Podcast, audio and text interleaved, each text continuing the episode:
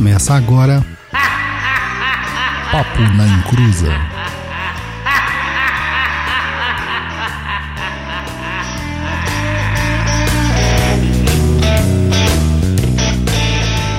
Começou! Aqui é Douglas Rainho e eu sou aquele cara que consegue tirar a carta do diabo até jogando Uno.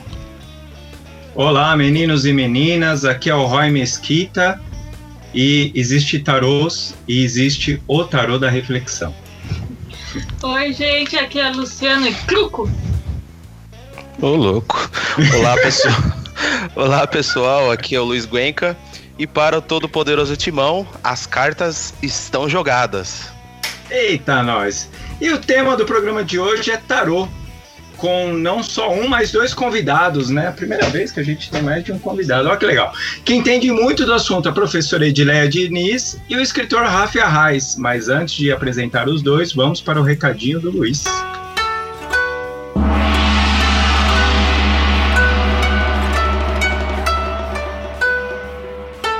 Recados do japonês, né?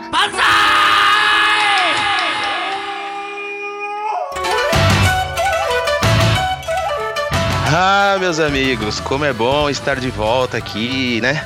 Depois de despachar aquele peru na encruza e pular as sete ondinhas com os meus amigos ateus, aqui estamos para mais uma edição no Papo da Encruza.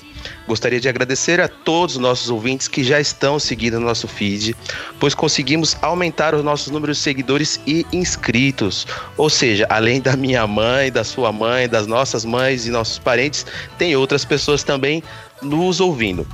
E se você ainda não faz parte deste seleto e grupo VIP do Umbral, se inscreva em nosso feed. Use o seu agregador de preferência de podcast, tanto para Android quanto para iOS.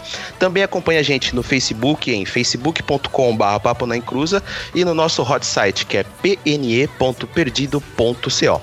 Se você tem alguma dúvida, sugestão, crítica, mande um e-mail lá pra gente, que é no contato arroba perdido.co. Lembrando que é ponto .co mesmo, tá? Não tem o N no final. Pessoal, está me ouvindo? Agora sim, cadê você, Parece- Luiz? Parece que temos uma baixa. Douglas parece que caiu. Mas é assim, pessoal. É, programa ao vivo faz parte, é assim que funciona. Acho que voltou, hein, galera? Voltou? Voltou aí? Acho que voltou. Então, quer começar de novo? Não, vamos nessa, vamos nessa. Então Vamos vamos lá, nessa. vou dar, vou dar os recadinhos aqui. Como é bom estar de volta, já pessoal. foi, filho, já foi, Já já, foi? passou. Relaxa. Tá loucão, ô, Luiz? Chega, É, vamos agora ver o que o futuro não reserva, já que você já caiu, já, já estragou o negócio, mas vamos lá. Vamos É, em frente. Ao vivo é assim, né? Faz parte. A gente não é a Rede Globo, vivo- mas comete umas gafes. Ô, ô, Luiz, como a gente sempre fala, ao vivo, laboratório do diabo. Ele sempre tá trabalhando aqui com a gente. Com certeza. Então vamos começar então o programa apresentando os convidados, né? Conversar hoje. Professora Edileia, muito bem-vinda. Pode se apresentar pra gente. Boa noite, tudo bem? Para quem Tudo não me bom. conhece, ah, eu sou a professora Edileia. Quero agradecer muito pelo convite, pela oportunidade de estar aqui, falando de um assunto que eu particularmente gosto bastante e muito grata por isso. E boa noite para todo mundo que está me ouvindo, para quem está ao vivo. Boa noite, Malta. Ohayou gozaimasu para quem está no Japão. E é isso aí. Obrigada pelo convite. E o nosso outro convidado, o Rafi Arraes. Rafi, fala um pouquinho aí pra gente. Alô pessoal, alô 20 da Encruza, alô Douglas, Luiz, Roy, Lu, Edileia. É, meu nome é Rafa Arraes, né? É, eu gosto de dizer que eu sou poeta e designer de novas ideias. Tem gente que fala que eu sou mago, mas na verdade, na verdade, eu sou, eu sou só um cara que escreve um blog mesmo. Melhor Tamo definição. Tamo junto. Dois escritores aqui, né?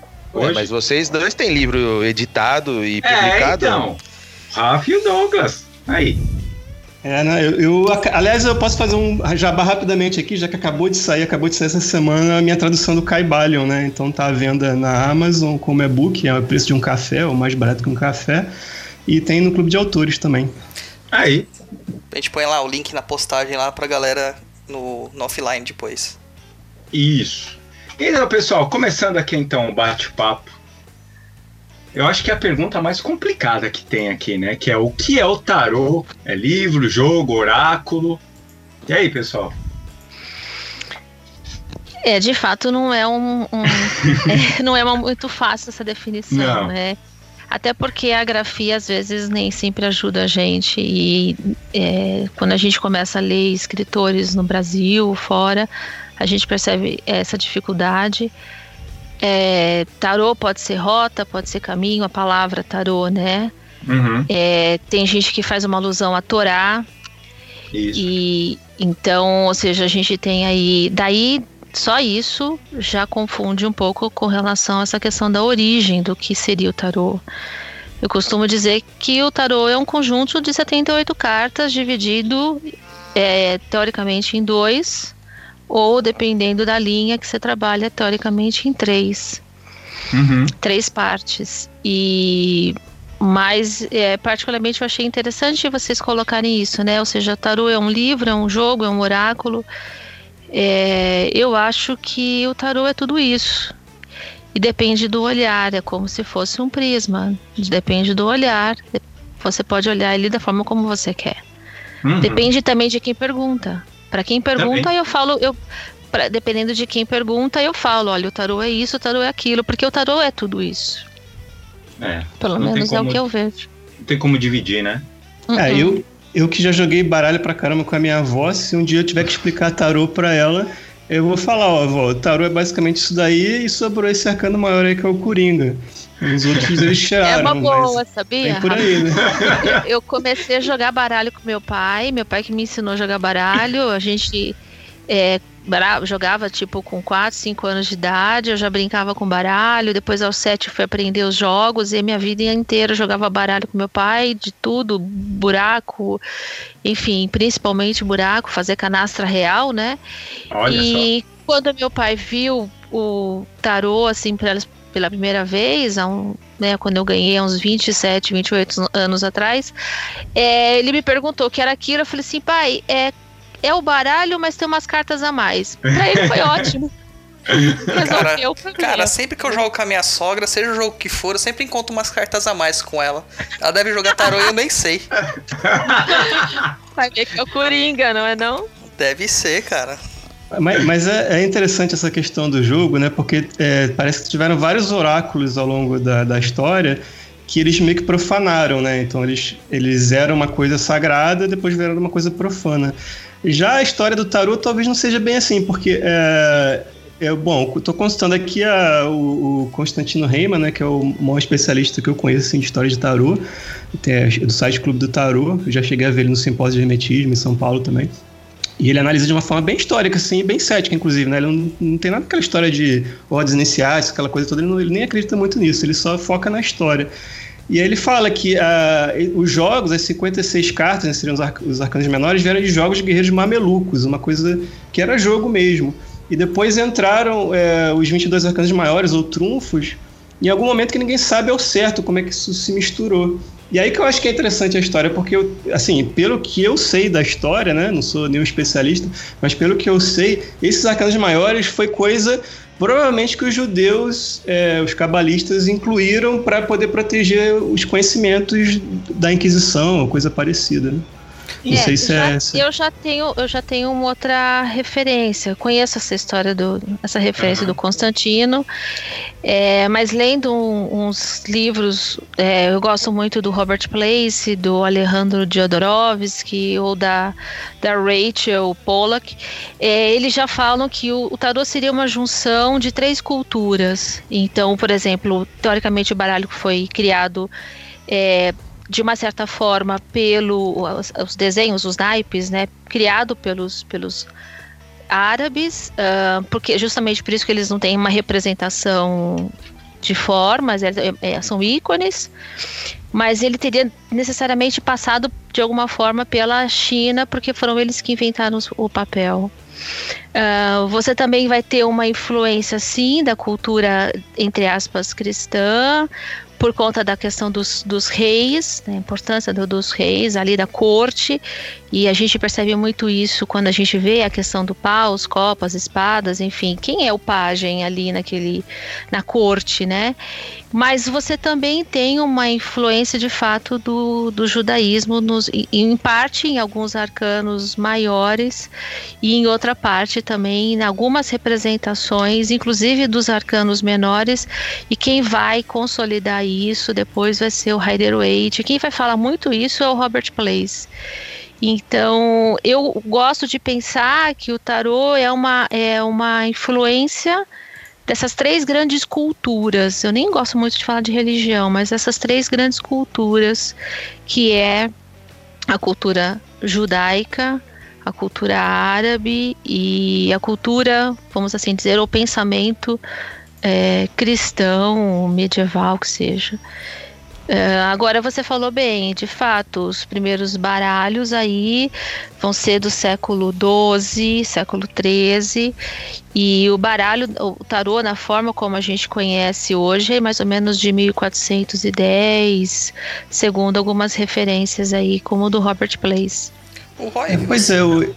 Oi. Só, o Roy acho que ele falou, ele viu, né, ah, jogando o tarô, o pessoal jogando o tarô como cartas mesmo, como truco, canastra, essas Isso, coisas. Na isso. França, não foi? É, o que que acontece? É, quando você, você vai no supermercado lá na França e tá vendendo baralho de tarô lá. E o que que acontece? Lá tem campeonato tipo de poker de Uhum. tarô. Uhum. Então, assim, tanto é que quando você fala ah, ah, para eles assim, ah, o tarô divinatório tal, né? É, Eles Uhum. falam assim, não, mas primeiro existiu o tarô, né? Uhum. O, o- o tarô de, de jogar mesmo, para Uhum. depois é, é, fizeram isso. Na- na- nas pesquisas que eu fiz, cara, ainda tem umas coisas assim. Se a gente começa a falar sobre o, o tarô, né, de história dele, a gente fica aqui uns três dias falando sobre isso. Porque, por Verdade. exemplo, é, tem, porque em 1420 é, tinha um jogo alemão chamado. ó, eu vou falar do, do meu jeito aqui, mas imagine em alemão, tá? Karnofel, que era um jogo persa Uhum. e que tinha também símbolos, tudo, e tinha o trunfo, que era a carta que Uhum. valia mais, né? E, Então, mas depois eu vou só comentar sobre isso. e- claro. E, e- e aí tinha, tinha esse, esse, esse jogo, e depois também foi parar na Itália. Na Itália já tinha a galera que comprava é, gravuras, essas coisas, então mandava fazer É a, é a história do Vicente Sforza, né? Isso.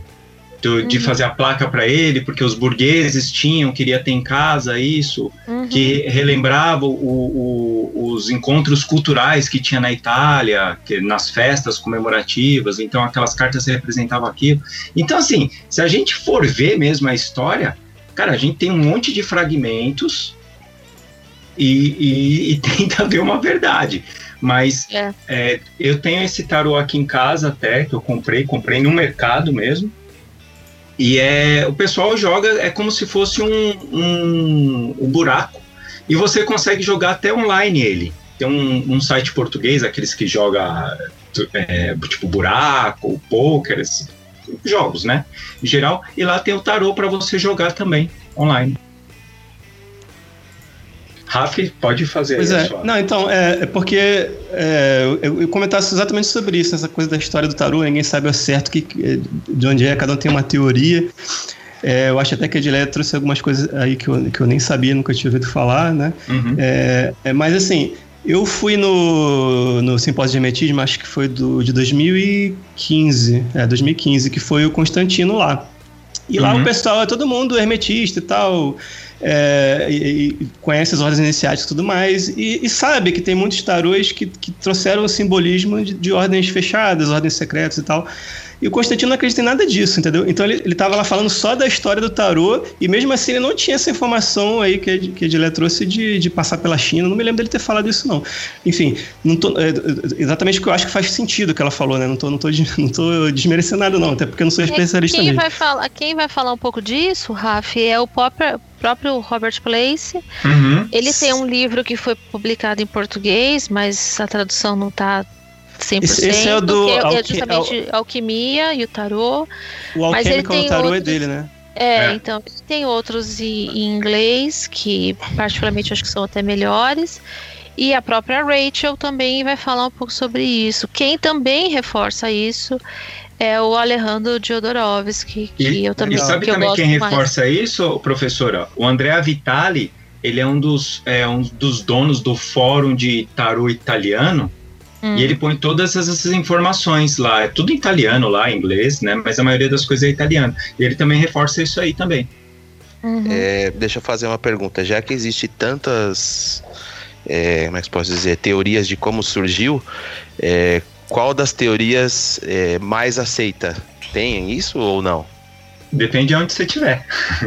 Tá, mas Essa a é gente Não, eu- eu- eu vou falar assim, no geral, no geral, no mundo, assim, o que é mais aceito? Nos livros em português, esses livros mais comerciais, a gente vai ver a história relacionada com o Vicente Sforza. Essas Isso. outras teorias a gente quase não vê. Pelo menos assim, é, eu falo da- das bibliografias que eu tenho em português. Eu sempre vejo essa mesma história. Mas se percebe que nem todo mundo dá muita atenção para essa questão da origem do tarô. Pelo menos nos Uhum. livros em português, eles estão mais preocupados em explicar o significado das cartas atri- a, a partir daquilo que foi atribuído do que de fato aprofundar e relacionar o significado das cartas com essa história, o que ajudaria muito na compreensão de fato mais profunda das cartas. Verdade. Mas é só uma é só uma observação. É, mas é, É isso isso que eu que ia a gente- falar, né? Porque é, será, que, será que também a gente às vezes também não, não, não perde tempo demais tentando esmiuçar é, essa origem? É importante saber a origem, mas eu acho que o tarô é, é- é- a, essência do tarô não tem nada a ver com a história do tarô, entendeu? É nesse sentido que eu, que eu digo que eu não sou especialista em tarô mesmo. Eu, eu Assim- concordo contigo, mas na minha, minha visão mais antropológica, eu, eu dou aula de antropologia da religião é, e antropologia cultural, né, principalmente. Para mim, nesse sentido, é, é muito significativo. Para mim tem sido, porque eu falo que a nossa vida está representada no tarô. E o tarô representa a nossa vida. Se a gente for para essa linha mais psicológica, né, a psicologia vai abordar um pouco mais essa questão dos arquétipos e tudo. Eu penso que sim, é interessante não conhecer talvez a fundo, esmiuçar aquela cronologia toda, mas entender, por exemplo, qual a diferença entre uma rainha de paus, uma rainha de copas, uma rainha de espadas, uma rainha de ouros.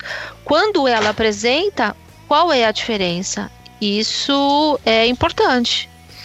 E isso vai fazer muita diferença quando você pega um teórico, uma pessoa mais estudiosa, como por exemplo a própria Rachel Pollack, ela tem, ela traz isso para a leitura dela de tarô e faz muita diferença na leitura. Uhum. Eu não sei, pelo menos assim, é uma, é uma opinião que eu tenho. É isso que a gente tenta mostrar no Sapiens, entendeu? No curso, a gente Uhum. tenta mostrar esse outro lado. É, a gente tenta mostrar assim, olha, o tarô não é só um jogo de significados pré-marcados. É importante você interiorizar isso. É importante que você assimile e interiorize para que a leitura flua. O, o tarô precisa ser sentido também. No Sapiens a gente fala muito disso no curso. No, no- o tarô também, ele é uma coisa assim. é, conforme a cultura que você está inserido, ele vai ter uma significância diferente, né? Então, dentro da De pergunta que fato. o Luiz falou, é, é muito difícil você colocar uma origem pro tarô, que seria a mesma coisa quando a gente tenta colocar uma origem para qualquer tipo de religião. É, até chegar ao, o estado que está hoje, o tarô, ele já passou por diversos tipos de metamorf- metamorfose aí. Adaptações, influências culturais e tudo mais. Talvez se a gente pudesse encontrar como foram as primeiras tabuletas lá, sei lá, em argila, em madeira ou qualquer coisa do tipo, nossa, é, do- talvez seja totalmente diferente, realmente. Mas aí Uhum. no Museu do Tarô você vai ter isso, por exemplo, em exposição, essa- esse primeiro tarô do Vicente Sforza. Você tem É. isso lá. Mas é o primeiro É. tarô pintado em papel. Aí Eu digo assim, e da onde vieram essas figuras? Da onde vieram essas Uhum. imagens? É, então, entendeu? aí. Aí é, talvez fosse uma coisa totalmente diferente. Porque quando a gente olha o Marcélia mesmo, você pega o, o tarô de Marcélia e você olha o Rider Waite, Já por é exemplo, diferente. que são diferentes Sim. tipos, cara, não tem nada a Uhum. ver. Eu odeio Não. ler tarô com Marcélia. Odeio. entendeu? Não porque eu não saiba o significado das cartas, mas é porque não tem uma representação ali que me toque. Não tem alguma coisa que faça essa diferença pra mim. Então, pra Só mim, o mais. Porque por isso que fala da influência moura, da influência a- a- islâmica nos arcanos menores. Se você for pegar o baralho italiano, como o próprio eh, Roy falou, de fato, o baralho italiano ele não tem as representações como a gente vê com É. esse simbologinho, coraçãozinho, balãozinho e tudo mais. Ele não tem. O baralho italiano é diferente. Eu tenho uma aluna que veio da Itália e me trouxe um baralho italiano e me trouxe um tarô italiano. E ele é de fato, e aí eu fui co- encontrar essa correspondência daquilo que o, o Robert Place está falando, da origem dos naipes. Porque de fato, os naipes como a gente conhece hoje, eles vieram da França, e, e sendo que a, a origem dele italiana é muito ante- anterior. É, e eu, eu acho que a simbologia que você emprega, que nem tem muitas ordens esotéricas, que um dos trabalhos né, de, de, de conclusão de nível, vamos dizer assim, é, de passagem de grau, é praticamente você editar o seu tarô, você fazer o seu tarô, a simbologia completa dele. E não é só copiar. É, até o Raf e o Roy, eles já têm esse trabalho, né? Eles estão desenvolvendo um tarô. Então, Fala aí, é melhor você Então, falar, Roy, você que tá fazendo. Existe um. Não, não, nem, nem ia falar disso, não. Existe um método na arte, né, que eles falam. Eu não sei se é, é esse o termo certo, ou o jeito de falar certo, que é mnemônico. Que é, é uma técnica que fortalece a memória é, mediante os processos tipo artificiais e auxiliares. Então, quer dizer, como que funciona isso? É você fazer uma imagem, certo? Que você, do seu dia a dia, do seu cotidiano, ou, ou coisas que você conhece. Nela você coloca símbolos e você medita nela. Mas pensa que isso foi feito na época da, da Renascença, que existia muito o quê? Analfabeto. Sim. Sim, é por isso que você vai ter a iconografia, né? A gente até Isso, falou disso numa outra vez. isso, Porque tem um exato. lado todo é, educacional. Isso. Por isso que você Então, vai ter as representações nas igrejas, daquela forma, para ser Exatamente. visto. Por isso que a gente Ó. prefere livro com figura, né? É, Exatamente. o- o- quem, quem fazia muito, o- o- utilizava muito, muito isso era Michelangelo. Então ele Hum. colocava os símbolos lá, porque ah, ele era algum tipo de iniciado? Era, um, sei, ma- dizem era um que era. magão ferrado. Então, e ele colocava aqueles símbolos porque os outros que sabiam aquilo, que tinham aquele conhecimento, iria entender o que, que ele escreveu, aqueles signos que ele colocou ali dentro. Pra mim, ele colocava pra trollar os outros só. E pode ser também. Daqui a 100 Entendeu? anos, se eu encontrar esse símbolo aqui, eu vou dar risada lá do.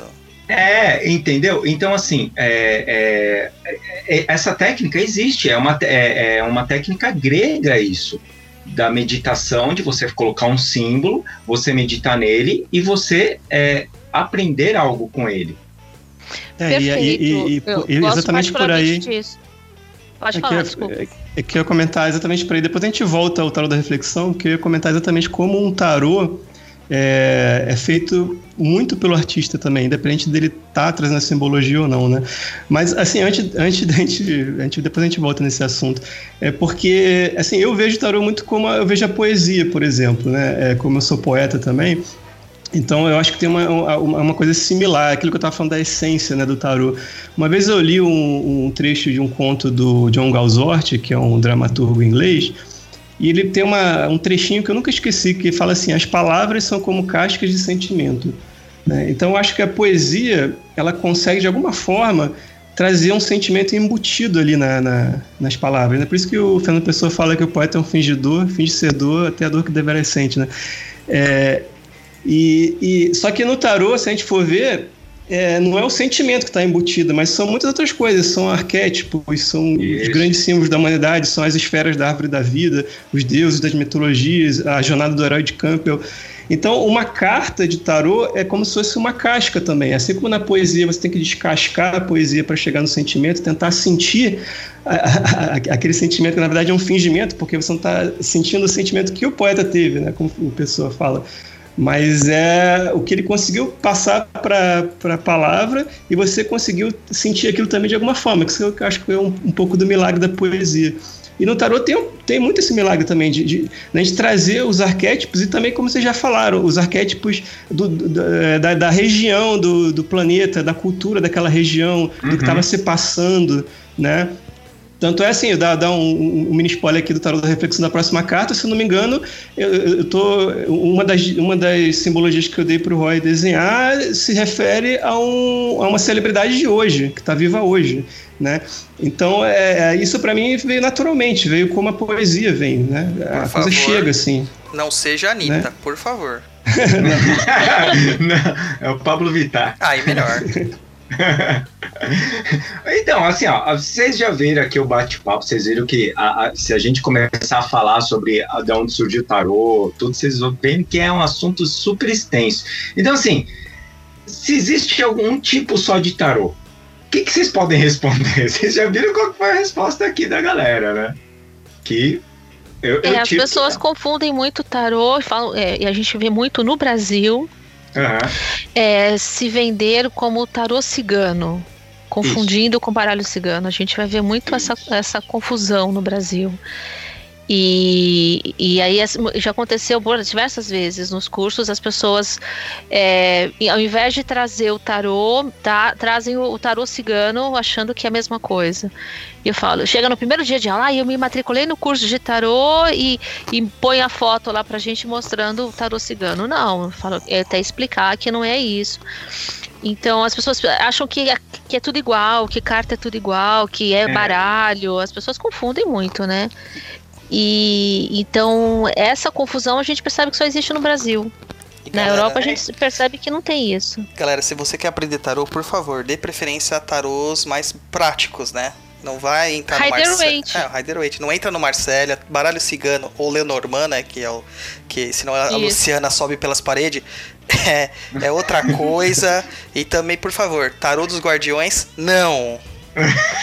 Não, e nem aproveitando- tarô dos orixás. Não. Não rola.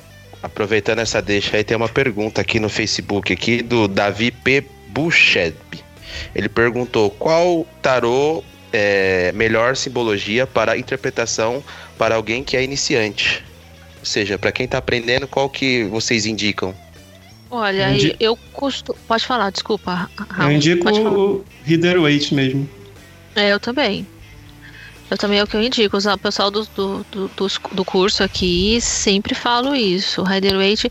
Apesar que tem gente que gosta, não só do Rider Waite, tem gente que gosta do Illuminati, que é uma versão aí do Rider Waite. Douglas gosta. Ou tem muita gente que gosta também do mitológico, principalmente quem gosta de mitologia gosta muito do mitológico, que eu também acho bem interessante esse tarô.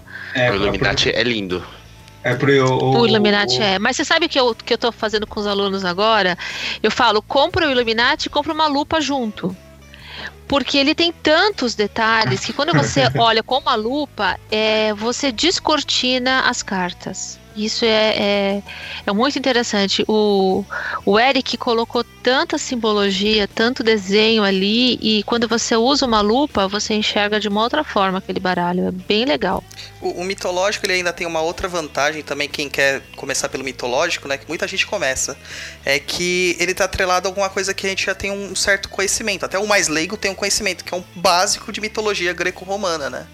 Então você já tem esse respaldo também. Dá pra, ele conta uma historinha ali, legal tal, que foge um Inclusive pouco, né? dos arcanos, né? É. Inclusive dos arcanos menores. É, eu acho que ele é muito interessante isso, né? É, tem também o, tem o tarô bíblico também, né? Que eu não sei se é tão interessante, mas para quem tem um certo preconceito, é, já e vem do cristianismo pelo menos, já não fica com tanto preconceito, porque tem um tarô com um trecho da Bíblia também. Aliás, tem Agora- tarô pra tudo, né? Tem tarô de anime, tarô de. Tem tarô que você da, imaginar. da Hello Kitty. Ah, é Já gatos que vocês estão falando aí, tava circulando, acho que foi essa semana aí, alguma coisa, eu não lembro É. onde que eu vi, sobre que a igreja é, Tarô evangélica gospel. Tá, tarô gospel, isso. Isso, isso. É. Tarô gospel, é verdade. Uma igreja, a igreja Batel. É, na verdade, se você for pensar na, na- né, nos Estados Unidos, na Califórnia, você vai ter, por exemplo, a origem do pentecostalismo lá. Então, essa, essa questão mais avivada, essa questão de novas influências, toda a questão do, das correntes do novo pensamento, vem tudo isso da- do, né, do pensamento positivo, de determinar a bênção. Essas correntes vêm todas dos Estados Unidos. Então, não é não é de se espantar, obviamente, que eles vão fazer isso, né? As cartas do destino para os cristãos. Tem até a igreja aí que faz caminho do sal, jogar um tarozinho ali no meio do caminho não tem problema nenhum, né? E você conversa com as mães de encosto, tá bom. Tá ótimo. Então. Falando em tarô, e aí, dá pra ler o futuro com tarô? Já vê os números da Mega aí pra mim, por favor. Né, eu- vamos lá. Eu acho que essa questão, de, essa questão de ler o futuro é complicada, porque se desse pra ler o futuro com qualquer coisa, não só o tarô, como jogar, sei lá, pedrinha no chão, palito, ler é, borra de café, essas coisas. Se você pudesse realmente prever com exatidão o futuro, a gente não teria liberdade, né? Se for pensar. É, Estaria tudo determinado, né? Inclusive tem certos físicos que falam que é assim mesmo, que a gente, na verdade, a nossa a a nossa consciência é uma ilusão, né? que Eles chamam, são os materialistas eliminativos. Então eles também acreditam que está tudo já é, escrito, né? O espaço-tempo é uma coisa só, não tem, não tem mudança. Aí sim, você poderia prever o futuro, mas também não adianta muito, né? É, Você sabe que você fala, já, já que a gente tá no, no Papo Negruza, né? Uma vez eu conversando com o Exu, que me deu algumas orientações com relação ao uso do tarô. E esse Exu falou que, na verdade, a gente não precisaria de. A gente poderia ler. enfim, não vou nem dizer o que ele falou, mas a gente poderia ler em qualquer coisa. é, se fosse ler o futuro de alguém, né? Ele falou: poderia pedir para você cuspir aqui, eu vou ler, eu poderia. Enfim. Ah, mas eu penso, uh, Raf, e que eu acho que a gente consegue ler aquilo que a gente tem permissão para ler. Isso é uma das coisas que eu ah, já tive algumas vezes a experiência de conseguir prever a morte de algumas pessoas, como também não conseguir prever. E tendo jogado para essas pessoas algumas vezes, e eu sempre me intriguei com relação a isso, porque de algumas eu consegui e de outras não. Essa semana mesmo a gente teve uma experiência assim com uma aluna que a mãe dela faleceu e eu joguei para saber sobre essa questão da mãe dela e eu não tive a permissão de saber disso. E hoje ela falou para mim que a mãe dela faleceu. Então, é, talvez eu prefiro, eu prefiro não conseguir prever esse tipo de coisa. Mas algumas coisas, obviamente, a gente gostaria. Eu acho que a gente consegue prever de acordo com o nosso, com a necessidade e o merecimento. E essa é uma discussão que daria um podcast inteiro. Sim. E, e, e a cobrança? Do tarô, do, de jogar. O que vocês acham aí? Rafa, Eu o que acho- você acha? É, eu acho que é, como qualquer outra atividade que você estudou na vida para fazer, né? Tem aquela história, uma vez Picasso foi fazer um quadro e, e ele já estava famosão, né? E, e- e era uma fortuna o quadro. É, não sei se é verdade essa história, mas provavelmente deve ser. E aí a pessoa foi ver ele fazer o- a, a pintura na hora, ou, ou era um retrato, uma coisa assim, ele fez muito rápido. Aí a pessoa reclamou, pô, te tô te dando um dinheirão, você fez isso aí rapidinho. Ele falou, pô, mas você não sabe que eu fiquei a vida inteira estudando isso. E ele realmente, tem gente que não gosta do cubismo, coisa e tal, mas se você pegar o Picasso com 17, 16 anos, ele tinha uma habilidade de um, de um Michelangelo, né? De um, de um, da- de um Da Vinci. E depois ele foi abstraindo, e aí ele chegou naquilo que pra ele é- era o legal. Máximo, que- né? é, que era o máximo, tem gente que não, que não gosta e tal, acha que ah, pintou rápido e tal. Mas de qualquer forma, é isso. E aí, quando a pessoa vai realmente é, fazer uma atividade, é, entre aspas, esotérica, né? Porque muita gente entende errado essas coisas, o místico, coisa assim.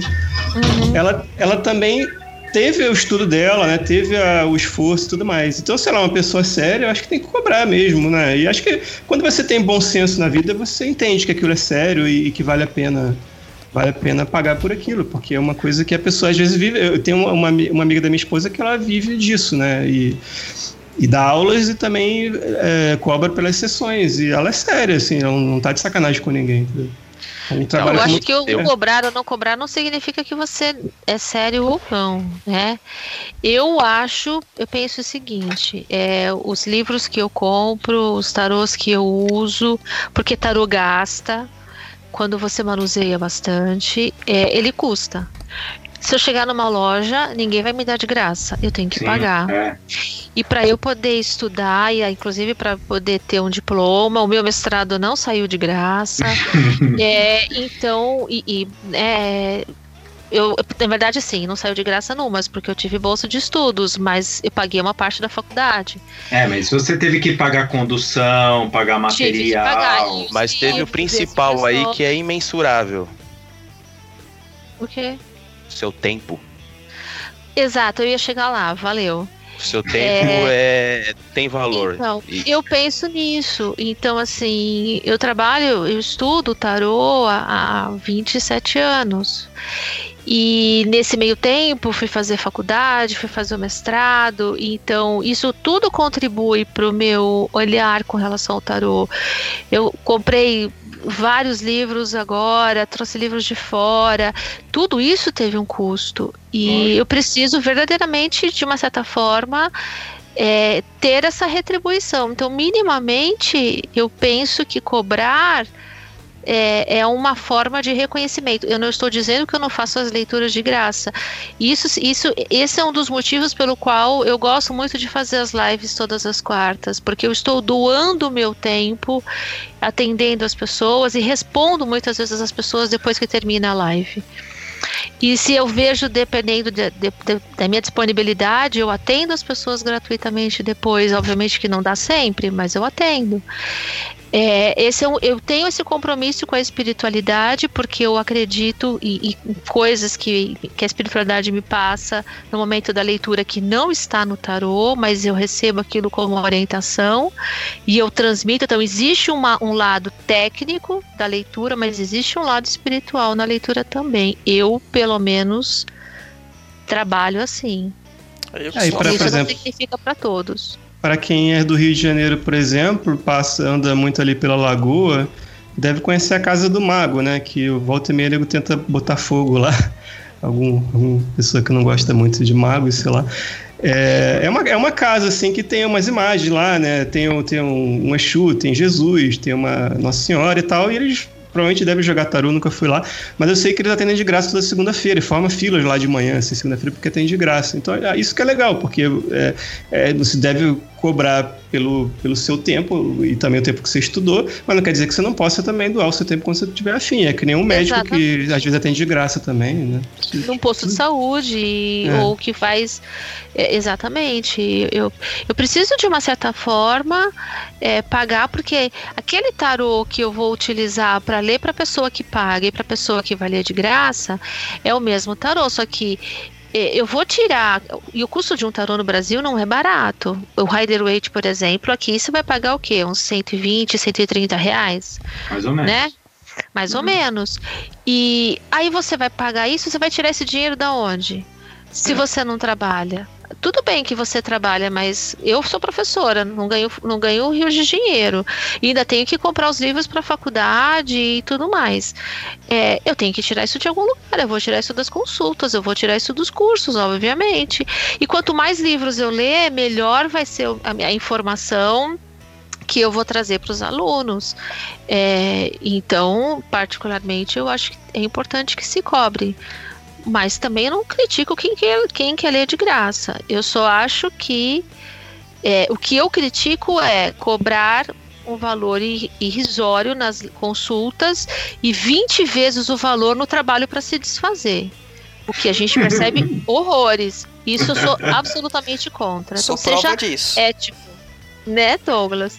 Só, é, seja, seja ético com essa questão. Por isso que eu gosto do, do, do código de ética do tarô. E assim, eu sei disso, deixa eu explicar, senão a galera vai achar que, né, eu tô em, em, em pai de poste. Não, mas é que outro dia a gente tava conversando, eu e a Edileia, eu falei, cara, tem uma mulher aqui do lado que ela tá uns 30 anos aqui, eu acho que ela vive de tarô. Eu vou ligar pra saber quanto é a consulta dela. Liguei, a mulher falou assim, não, é 50 reais uma hora. Falei, 50 reais? É muito barato. Né, Daí, conversando com ela, não, não, mas se tiver qualquer coisa, o trabalho extra que a gente precisa pra desfazer as coisas da sua vida, pra dar encaminhamento, a gente cobra a parte. Eu falei, ah, tem a pegadinha. Tá vendo? Pronto. E Ah, eu- mas aí fazer, fazer trabalho já não é bem tarô, né? Já é outra história. Sim, sim. Não, mas Assim, é ela tá vai- embu- Na verdade, tá embutido, né? Ela, ela pode usar o tarô como uma ferramenta e colocar o trabalho para angariar um dinheiro a mais, entendeu? É, o tarô é, é o, o, é, o, o, tarô seria o chamariz da, da, é, da, coisa. Uma coisa não tem nada a ver com a outra, mas eles se incluem no negócio, né? Porque no Brasil é essa uma coisa você maluca, sempre, né? É, é não, e outra, você sempre vai sair com o trabalho, né? Você vai sempre estar tá demandado, não tem como ali, né? Olha, ela não vai cobrar só os 50, você vai embora e acabou. O não, mas assim, eu, de eu, gente pedindo consulta para saber se, olha, eu fui uma pessoa numa live falou isso, ou eu fui ler com, com algum pai de santo, é, jogou búzios e falou que eu tenho amarração, ó, o que eu recebo de gente me pedindo essas coisas, dá para, ó, pelo menos por semana tem uns três ou quatro. Não é brincadeira, é sério. Douglas, a mas, próxima mas, é, mas é por isso que na, é por isso que na cultura popular, né, fica essa coisa, ah, o que é tarô, né? Eu mesmo, há, há uns anos atrás, achava, mas assim, tinha aquela ideia na cabeça que o tarô é, um, é uma coisa, tipo um baralho de charlatão que ele usa para ficar te enganando, te enrolando, coisas assim. É, é verdade. E uh, como eu, eu, também já achei na minha vida que filosofia era uma coisa chata, incompreensível, que não servia para nada. Também já achei que o bando candomblé era uma coisa atrasada, que parou no tempo. Também. O que era a mesma coisa. É, é então isso, isso, isso fica na cabeça. Só que assim, por exemplo, quando eu li Platão a primeira vez, né, que eu só fui ler filosofia na faculdade, eu sou formado em Belas Artes, tive aula de estética, né? É, e aí fui ler filosofia. Comecei com Kant, que não entendi muita coisa, mas depois li o Platão e, e, e, vi, e, achei maravilhoso e nunca mais parei. Inclusive, eu acho também que, infelizmente, não se ensina tarô na, na Faculdade de Belas Artes, deveria ensinar, né? Porque tem tudo a ver.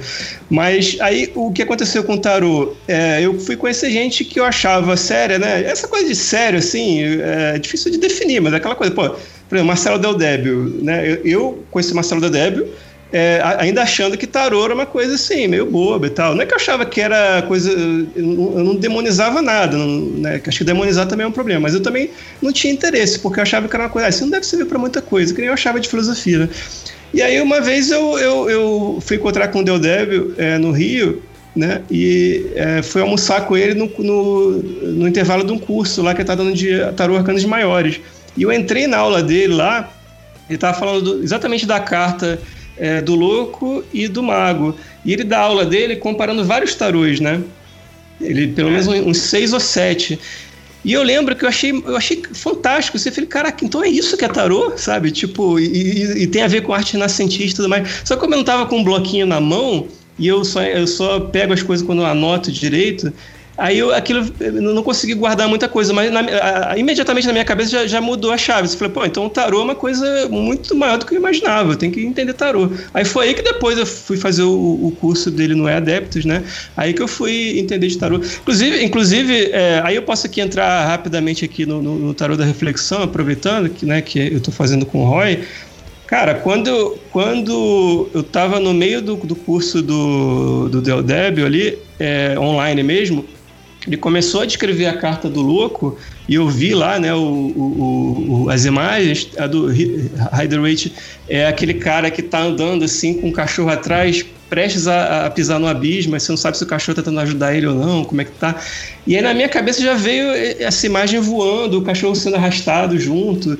E, e, eu comecei a desenhar na hora um esboço, entendeu? E aí aquilo que eu. Assim que começou o tarot da reflexão.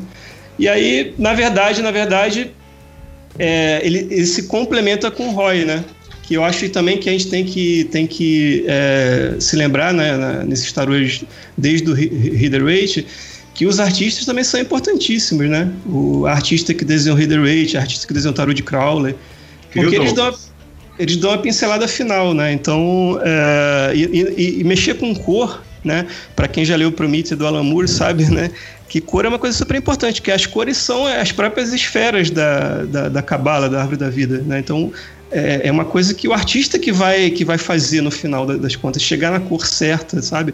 E é isso que, por isso que o Roy demora para fazer, porque não é uma coisa é, trivial. Eu até achei que ele faria, assim, uma coisa um pouco mais corrida mesmo, não estava nem levando tão a sério, mas ele levou muito mais a sério. E aí é que eu entendi que, na verdade, esse tarô que a gente está fazendo é muito mais um tarô dele do que meu, né? Eu estou aqui só como mensageiro da informação para ele finalizar. O Raf, você tá errado, cara. É que na verdade você escolheu o artista errado. Tinha que ter escolhido a Luciana. A Luciana é a que tem talento nesse casal, entendeu? Porque designer é melhor do que todo mundo. A Luciana é melhor que designer, mas designer é melhor que o Roy, entendeu? Ai, caramba, viu? vai pro inferno, Douglas. Então, É, então a, a- gente pode entrar aqui no. ah, no... Douglas, você perdeu. Perdeu o rumo, Yeah. perdeu o rumo. É, Não, mas 10. é, é- é- é mentira o que ele tá falando. Se vocês puderem ver o ícone que ele acabou de fazer, tá no Facebook dele lá. No, ele fez um ícone. né?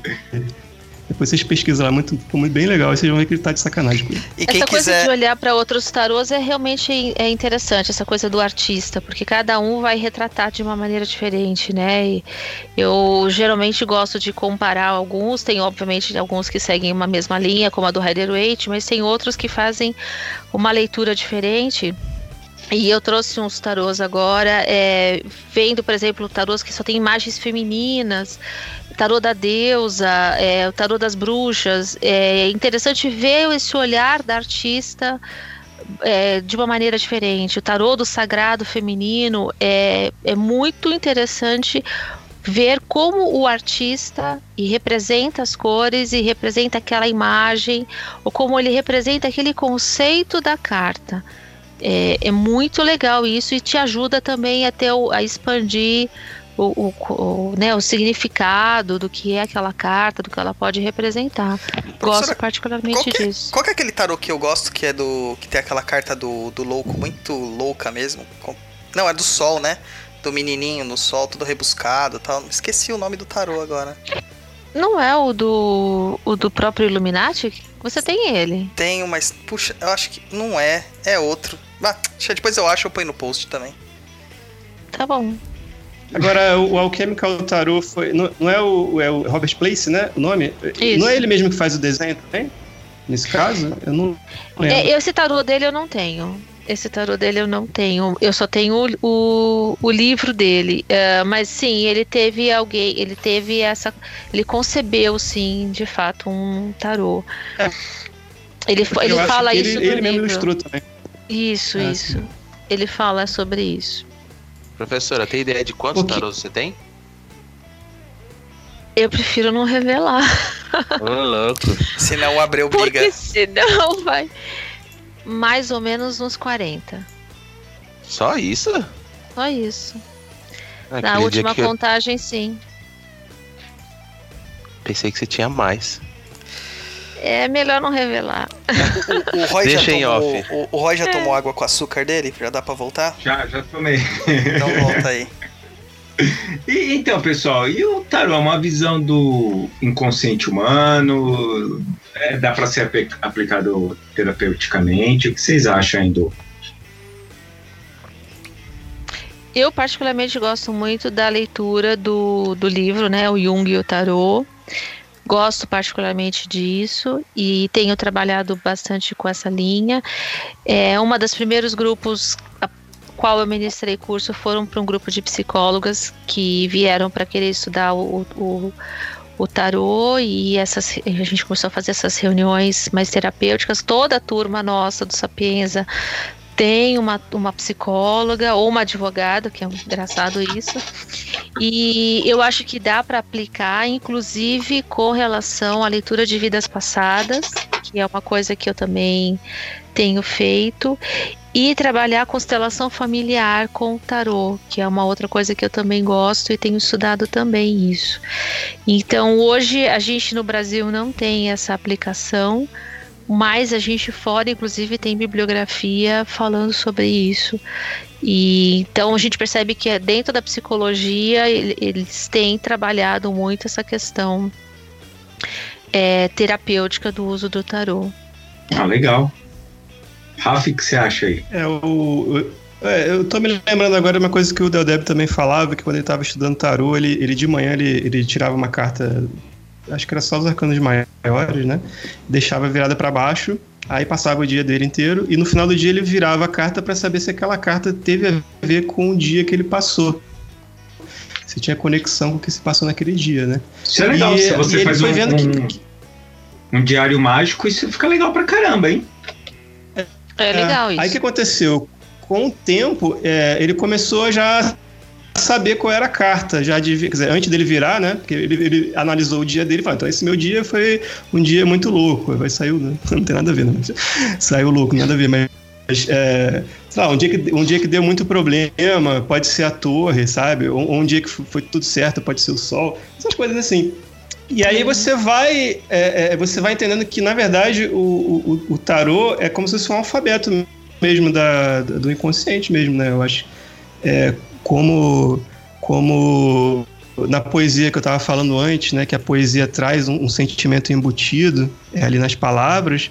É, é, o tarô também traz você, né? Assim, quando você está se autoanalisando, acho que ele serve muito mais para o autoconhecimento. E eu acho até que quando você está é, é é, numa consulta de tarô, é mais ou menos como se fosse um coaching, né? Porque é. É, aquela, pessoa, aquela pessoa tá te ajudando a se autoconhecer também. Que eu acho que isso. É, é, é, por isso que tem que ser cobrado mesmo, porque na verdade não é, não é só o baralho, é, a, é a habilidade da pessoa, até como terapeuta, é, ou, como médium mesmo, sei lá. Porque acho que todo médium também tem um, tem um pouco de, de, de psicólogo nesse sentido, porque é. você tá, é, é tudo a mente humana, né? É tudo a mente.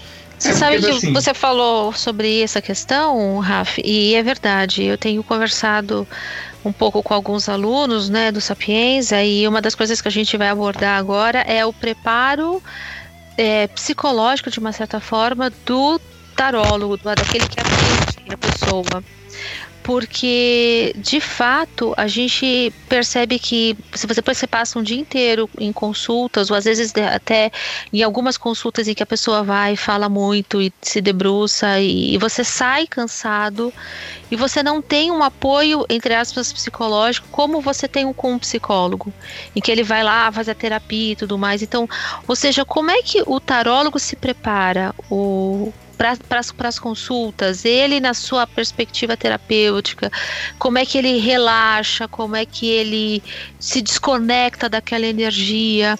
Eu acho é, importante começar a pensar nisso dessa saúde do tarólogo, porque principalmente quando a gente tem sites e mais sites que vão difundir a leitura do, do né, online e as pessoas ficam, os tarólogos ficam ali 24 horas é, né, disponível e as pessoas ficam horas ali fazendo leituras. Você sai muito cansado. Então, como é que cuida dessas pessoas? Como é que elas são cuidadas? Não tem. Hoje não tem. Não se tem alguém que pensa isso, que preocupa com isso. Não somente com a consulta, mas, né, mas com preparo teórico, mas com esse preparo também é, psicológico do tarólogo, que é importante. E essa autoanálise, com certeza, é um dos elementos importantes para o tarólogo. Ah, legal. Não, isso é bom mesmo. É, cuidar da saúde do, do tarólogo é importante. E assim, o, o, o Rafi já falou aqui de uma forma que o Marcelo falou que trabalhava né, com o tarô. E existem outras formas para trabalhar com o tarô? que vocês possam dar. Raf, tem alguma ideia aí, que, ou algum jeito que você já trabalhou? Olha, o... na verdade, assim, eu, eu gosto mais do tarô é, de, de, analisar a simbologia mesmo, né? E tem uma hora que você é, usa o tarô na sua vida de uma forma que você não precisa nem jogar mais, sabe? Acho que esse seria o ideal, quando você chega num nível de autoconhecimento. Não cheguei nesse nível ainda, mas imagina que, que, no final das contas tem uma hora que você já nem precisa tanto jogar o, o, baralho, porque você entende cada aspecto da sua vida, como você entende cada aspecto de cada deus da mitologia, ou cada uhum. esfera da, da, da, árvore da vida e tudo mais. Mas, assim, para não ficar né, só nessa resposta, eu acho que o mais legal é aquele que você usa só três cartas mesmo. Sei lá, eu, eu gosto do que eu acho simples. E eu acho interessante de, de, de, falar de passado, presente e futuro. Eu acho que é uma coisa que, apesar de ser simples, ela. ela é complexa, é, né? É bem abrangente, exatamente, é bem abrangente. É, Vou dar um, vou dar um exemplo aqui. É, sabe, o Léo Lousada já participou aqui do, do, do Papo na Encruza, né? É um apresentador daquele canal no YouTube, o Conhecimento da Humanidade, né? Eu sou no, um dos apoiadores desse canal e eles têm um, um grupo no Telegram a gente fica conversando lá. Tem uma apoiadora que também é, gosta muito dos meus textos, chama Cláudia. Ah, desculpa, não, não, vou dar o. Não era nem pra dar o nome dela, mas também não vou dar o sobrenome, então acho que ninguém vai saber quem é. Ela mora, ela, ela mora na Suíça. Agora já foi, Cláudio, desculpa. Ela mora na Suíça. e aí, e aí ela, ela, quando estava falando de tarô no grupo, ela mandou uma foto que ela tinha comprado, é, acho que o tarô de Marcélia, o tarô de Marcélia. E ela não sabia nada de tarô, assim, morrendo de medo, ela tirou essas três cartas, né, que ela aprendeu que, tinha, que era passado, presente e futuro, tirou as três cartas. Aí saiu o Eremita, a Morte e o Sol. Ela ficou com medo, acho que por causa que saiu a Morte no meio. Aí tirou uma foto, guardou, nunca mais mexeu no, no tarô. E guardou essa foto. Aí mandou a foto lá. Aí quando ela mandou essa foto, aí tipo assim, ela mora na Suíça há mais de 20 anos, né? Nunca, nunca, se eu não me engano, nunca mais voltou no Brasil, vai voltar agora por causa do canal e tudo, para conhecer o pessoal, talvez venha no simpósio de hermetismo e tal no final do ano. E assim, aí quando eu vi aquela foto, já na minha cabeça veio assim, porque eremita é o quê? Eremita é aquele, pelo menos no reader rate, né? Aí eu, eu, eu associo sempre com o reader rate, mas no Marcelo é um pouco diferente, mas é mais ou menos a mesma ideia, aquele velhinho que tá com a, com a lâmpada, lamparina ali buscando alguma coisa. E eu associei que ela estava numa busca espiritual. A morte, que muita gente tem medo, na verdade é uma carta legal, porque você está passando por renovação. Se você está aqui ainda é porque você não morreu, certo? Senão você não estaria mais. Você está se renovando. Se você não morreu, é porque você está se renovando. E a, e a renovação é, é, boa, porque a natureza não gosta de estagnação. Então verdade. é por isso que eu acho eu, eu, prefiro muito mais a morte que a carta do enforcado, por exemplo, porque eu prefiro muito mais uma renovação do que uma estagnação. E aí depois tem o Sol, só que o Sol, aí tem um detalhe também do tarô de Marcelo. No tarô de Marcelo, o Sol são, é, é, é, são duas pessoas, se não me engano, duas crianças andando juntas. E aí aquilo, na minha cabeça, assim, é o renascimento, e no futuro ela vai seguir o caminho espiritual solar dela junto com amigos. Porque eu acho que ela estava se sentindo meio sozinha na Suíça, apesar de ser uma, um IDH altíssimo, uma qualidade de vida altíssima, mas de repente lá ela não tinha é, essa galera para poder estudar essas coisas, hermetismo, tarô, essa coisa espiritual, ela não estava conseguindo fazer isso lá. E aí, através do canal no YouTube, ela, ela, ela talvez consiga, entendeu? E aí ela ficou super feliz, porque para ela, eu acho que ela ficou emocionada e tudo mais. É aquela coisa, é coisa de mediunidade isso, sabe? Acho que todo mundo é um pouco médium. E aí eu acho que baixou isso, essa informação para mim e passei para ela. Mas não é que eu entrei na cabeça dela nem nada. É uma coisa que acontece naquele momento. Você, quando você tá aberto para isso, as coisas aparecem, sabe? Porque eu tinha a vontade genuína de ajudar ela a entender o tarô. Não tava de sacanagem, entendeu? Não, também não, não mas aí, como eu fui sincero e tal, passei a informação, não, não, sabia nem se ela ia ler, né? Porque é, o grupo lá tem mil mensagens por dia, às vezes a pessoa nem lê. Mas ela gostou e tal, então acho que funcionou, acho que era isso mesmo. Então, só para dar um exemplo, sabe? Tipo, às vezes a pessoa tá do outro lado do planeta, mas você consegue ainda. É, porque a, a, a, mente humana, a mente humana e a história humana é uma só, né? Uhum. Então, coisa funciona. Sabe que yeah. você falou uma coisa interessante. Desculpa, né, Douglas? Pode falar. Não, não, só falar que a Cláudia tá no chat vendo aqui, ouvindo eu. Vi, eu vi isso. Você sabe que é uma coisa é, interessante, porque eu acho que tem uma hora que. Eu acho que o tarô é uma lente que a gente usa para enxergar o mundo. E eu, eu acabei assimilando isso de uma certa forma quando eu olho para uma pessoa, eu mais ou menos consigo entender qual é a carta dela muitas vezes nem sempre ela é um eremita ou ela é uma, uma torre ou um, um louco. Muitas vezes ela pode ser um pajem de espadas ou um cavaleiro de copas e isso é, é muito interessante porque te ajuda muito a entender de fato como é que essa pessoa, qual é o momento que ela está passando, quais são as dificuldades dela. É, e eu costumo fazer um exercício com alguma pessoa quando ela me faz uma pergunta eu não tenho baralho em mãos, eu peço, né, eu faço um exercício com ela e, e ela me faço três perguntas, ela me responde e eu falo, olha, então as suas cartas são essas e está acontecendo isso, isso e isso. E de fato, das experiências que eu tenho, sempre dá certo. E é muito legal isso, é, essa história de você começar a enxergar as situações. Olha, essa situação é a carta tal, essa situação é a carta tal. Eu gosto muito disso e o tarô ajuda muito nesse sentido também.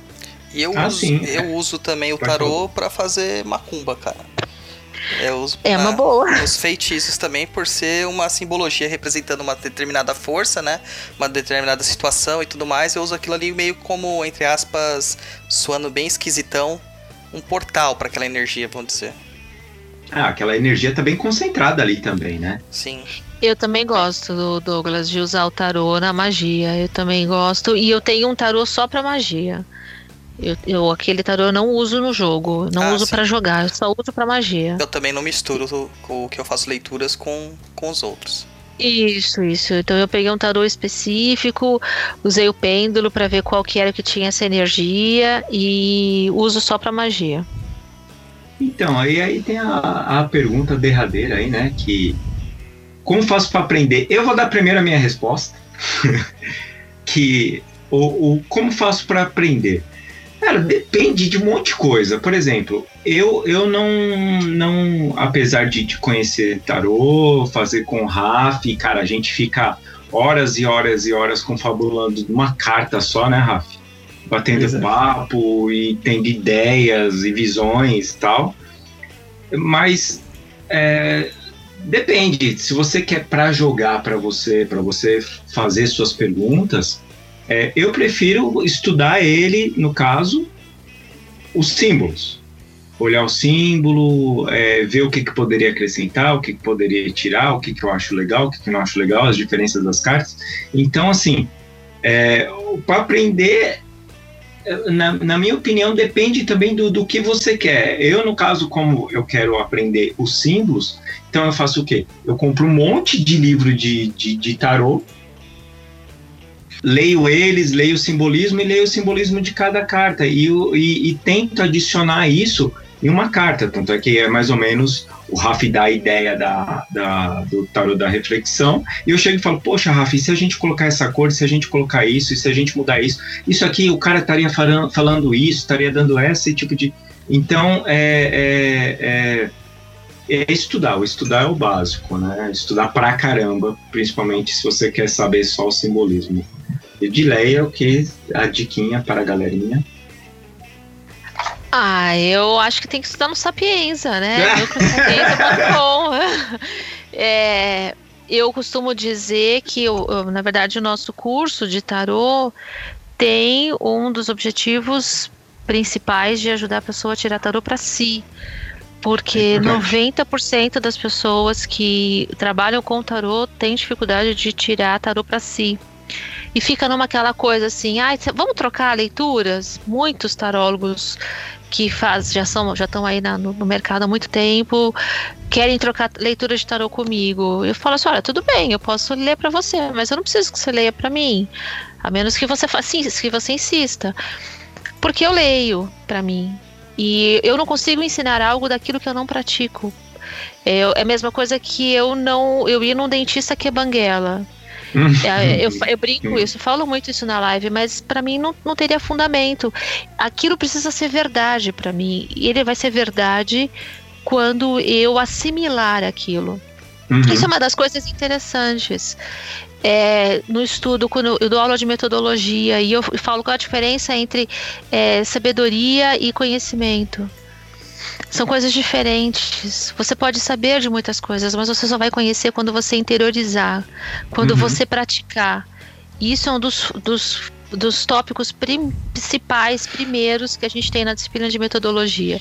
Então, eu, esse é a nossa proposta no Núcleo Sapienza é, assimilar sim toda a simbologia, lendo livros sobre tarô, sim, mas lendo livros sobre simbologia também. A gente tem uma uhum. bibliografia que a gente trabalha no módulo 2 agora, a gente vai aprofundar mais isso, vendo outros aspectos, mas aí depois eu deixo para falar depois, né? A gente vai ter o módulo 2 ainda nesse primeiro semestre. Mas no curso no, no Núcleo Sapienza é uma dessas coisas, por isso que a gente chama de uma perspectiva terapêutica no curso, porque parte do princípio de que você vai assimilar, interiorizar o significado das cartas, obviamente entender o significado, entender a história, entender o tarô naquele contexto todo dos outros, entre aspas, oráculos, astrologia, runas, enfim. E aprender de fato a tirar tarô para si e para as outras pessoas. O curso não é um curso teórico, é um curso prático. A gente tem atividades no curso. E aí tem uma certa resistência, às vezes as pessoas fazendo curso online. O nosso curso pode ser online nesse sentido, né? É, distância por conta que as aulas ficam gravadas, mas a gente está sempre ali muito próximo das, dos alunos, muito próximo das pessoas. Eu estou quase 24 horas por dia é, ali respondendo os, os, alunos, porque eu acho que é importante é, estar junto nesse processo. Né? Eu, eu assim. Eu, eu, eu tenho assim essa impressão mesmo, que é, é importante você ter um, um tutor, né? Porque eu aprendi a ler tarô por conta, né? E foi um caminho muito árduo. Foi muito árduo até entender tudo que. Porque eu achava que eu tinha que decorar o simbologia de cartas, que eu tinha que decorar todas as cartas e como que eram assim todas que eu aprendi jogadas. também. E foi árduo, foi árduo. Quando eu comecei a fazer troca de experiência com outras pessoas que jogavam, há uns 15 anos atrás, é, facilitou bastante essa, esse meu aprendizado. Ficou muito mais prático para eu aprender. Uhum. É, eu aprendi assim também. Quando eu fiz o primeiro curso com a Mônica Bonfilho, é, naquela época que estava começando essa coisa dos cursos de tarô, eu, eu, eu tive isso também, mas o tarô não é isso. O tarô não é decoreba. É, o tarô não é matemática. O tarô ele precisa ser sentido e ele precisa ser interiorizado. Então, por isso esse esforço, tanto também das lives, de falar sobre tarô, de discutir, de tirar as dúvidas, de falar, olha, é, é- é simples, vamos trabalhar, vamos jogar, vamos exercitar, é, vamos sentir as cartas, vamos olhar para elas e, e deixar que o tarô converse com você, vamos meditar com as cartas.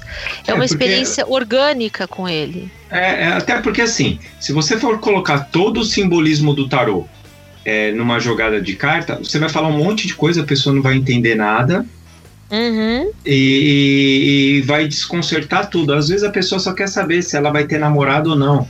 E você vai falar todos os simbolismos que tem na carta e viajar na maionese ali, não, não vai ficar uma jogada legal, né? Se jogar Exato. comigo, e se jogar comigo, perguntar se vai ter namorado, eu sempre falo não. Mesmo que apareça que vai. Eu falo não. É só sim e se, ou a- não, e né? se a consulente pergunta se tá grávida, Douglas? Puta, aconteceu isso. Co- é, aconteceu ontem. Acho que foi ontem que aconteceu comigo. E cara, deu negativo. Luiz, perguntinha da galera. Deixa, deixa eu dar minha, meu guia aqui. Oh, também é pra- verdade, pra- Rafi. O, o Roy é um péssimo anfitrião, Raf. Ah! Péssimo anfitrião. É, não, é, é só pra dar um guia rapidinho aqui. Assim, eu- como eu imagino que seria a melhor forma de você que não sabe nada de tarô começar a aprender, é, eu indicaria isso. Você entra no, no site é, clubedotarô.com.br, dá uma lida lá na, na parte teórica do Constantino. Legal. Aí depois você faz o curso o, do Marcelo Del Debe no Adeptos lá, né, com PH Alves, que é bem legal, muita informação também. E depois você vai com a Edileia e, e- e ap- aprende a parte prática, porque você vai, já vai chegar lá é, com bastante conhecimento e aí você vai realmente aplicar o tarô, né, que é, que é o- a, a parte final, que é como se você estivesse aprendendo a teoria da natação você sabe tudo de, de teoria, sabe todo mundo que ganhou as medalhas de ouro de natação nas últimas Olimpíadas, mas você ainda não mergulhou. E aí você tem que mergulhar, senão não adianta nada. Eu acho que é justamente isso, viu, Raf? É mergulhar. A gente tem que, Pra aprender tarô, a gente tem que ser o louco. Tem que mergulhar É. mesmo. Verdade. É de Luiz. fato uma boa. Cadê o Luiz, ô Douglas? Tá dormindo? Não, o Luiz Não, acho que tá aqui, pô. emocionado, cara. Não, aqui. Vamos lá. É, o seguinte, temos uma pergunta aqui é, do Henrique Pascoal Cruz, que fez uma pergunta aqui no Facebook. O tarô de Crowler é realmente perigoso? Henrique, um beijo pra você. Exu não é guardião.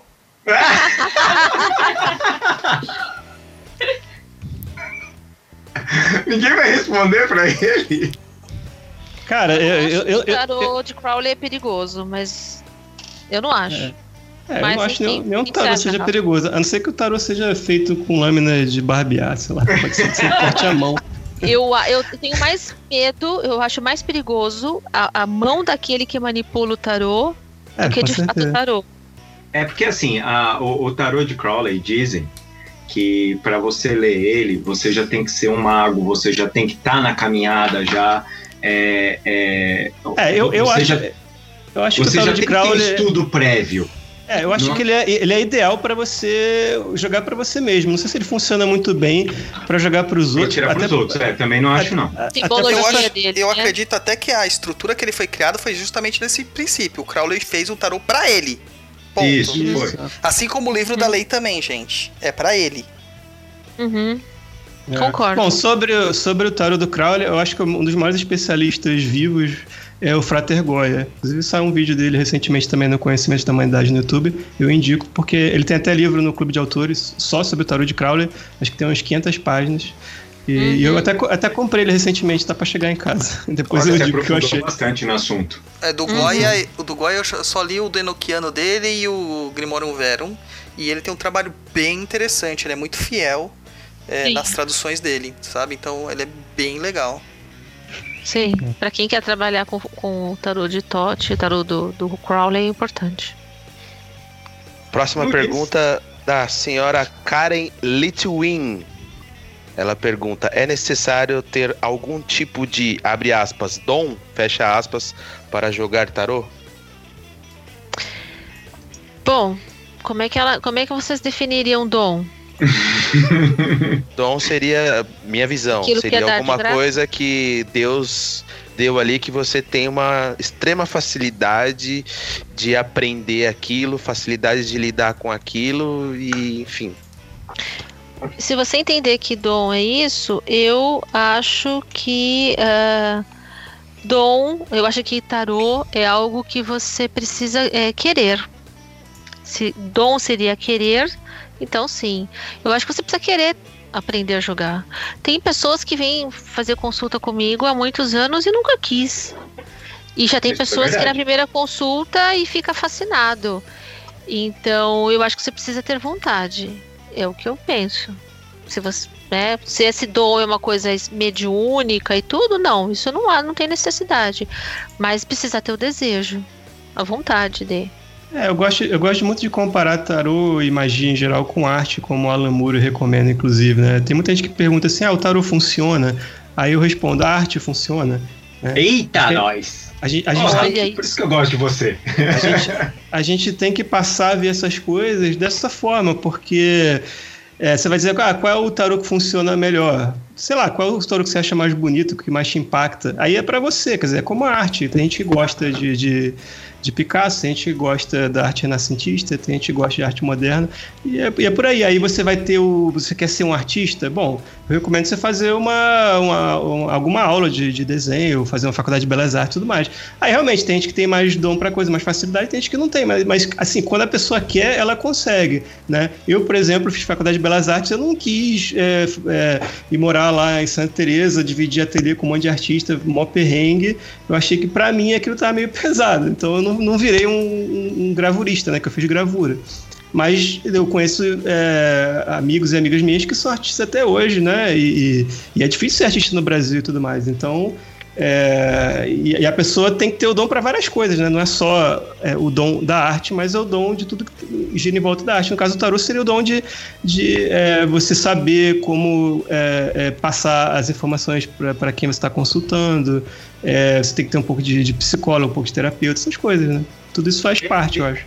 Viu, Rafi? E eu ainda acho que o dom poderia mudar o dom para vontade. Né? Sim, vontade. Você tem vontade de, de jogar tarô, você tem vontade de fazer arte, você tem vontade de coisas, entendeu? Concordo, Sim. concordo, é isso. Eu desejo, a vontade de É. fazer isso, eu concordo. Eu acho que isso é importantíssimo. O Henrique aqui do- no Facebook colocou uma outra, vamos dizer, uma outra colocação para que seja dom. Ele colocou assim: Eu entendo que dom seja algo que não é aprendido, é algo que é natural. Ou seja, é uma coisa que eu acredito que a pessoa já tem aquilo, ela não necessita de estudar, já, já nasce com ela. Entendi. É, isso faz sentido. Eu comecei a ler cartas de baralho, eu tinha. Eu era pequena, de, me lembro isso com 10 anos e ninguém me ensinou. Então, eu, acho que é um dom, mas ele precisa ainda assim ser Sim, calibrado. precisa, é, você precisa estudar. Lapidado, Você você precisa precisa lapidar lapidado. isso aí. Eu acho que nós É. todos temos todas as potencialidades dentro de nós.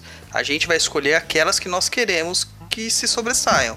É, que né, teve um, um dos papos lendários aí, que o Papo Lendário Podcast do pessoal do Mitografias, que é muito legal, que eles estavam falando sobre runas. E a Ju Ponzi, né, ela comenta que ela preferia ler runas do que tarô, porque para ela, por ter um, um, um background é, germânico, conhecimento de cultura germânica e toda a questão cultural germânica, é, era mais é, rápido, objetivo. E o, e o tarô não era tanto. O problema não estava no oráculo em si, mas na forma como ela entendia a sociedade, entendeu?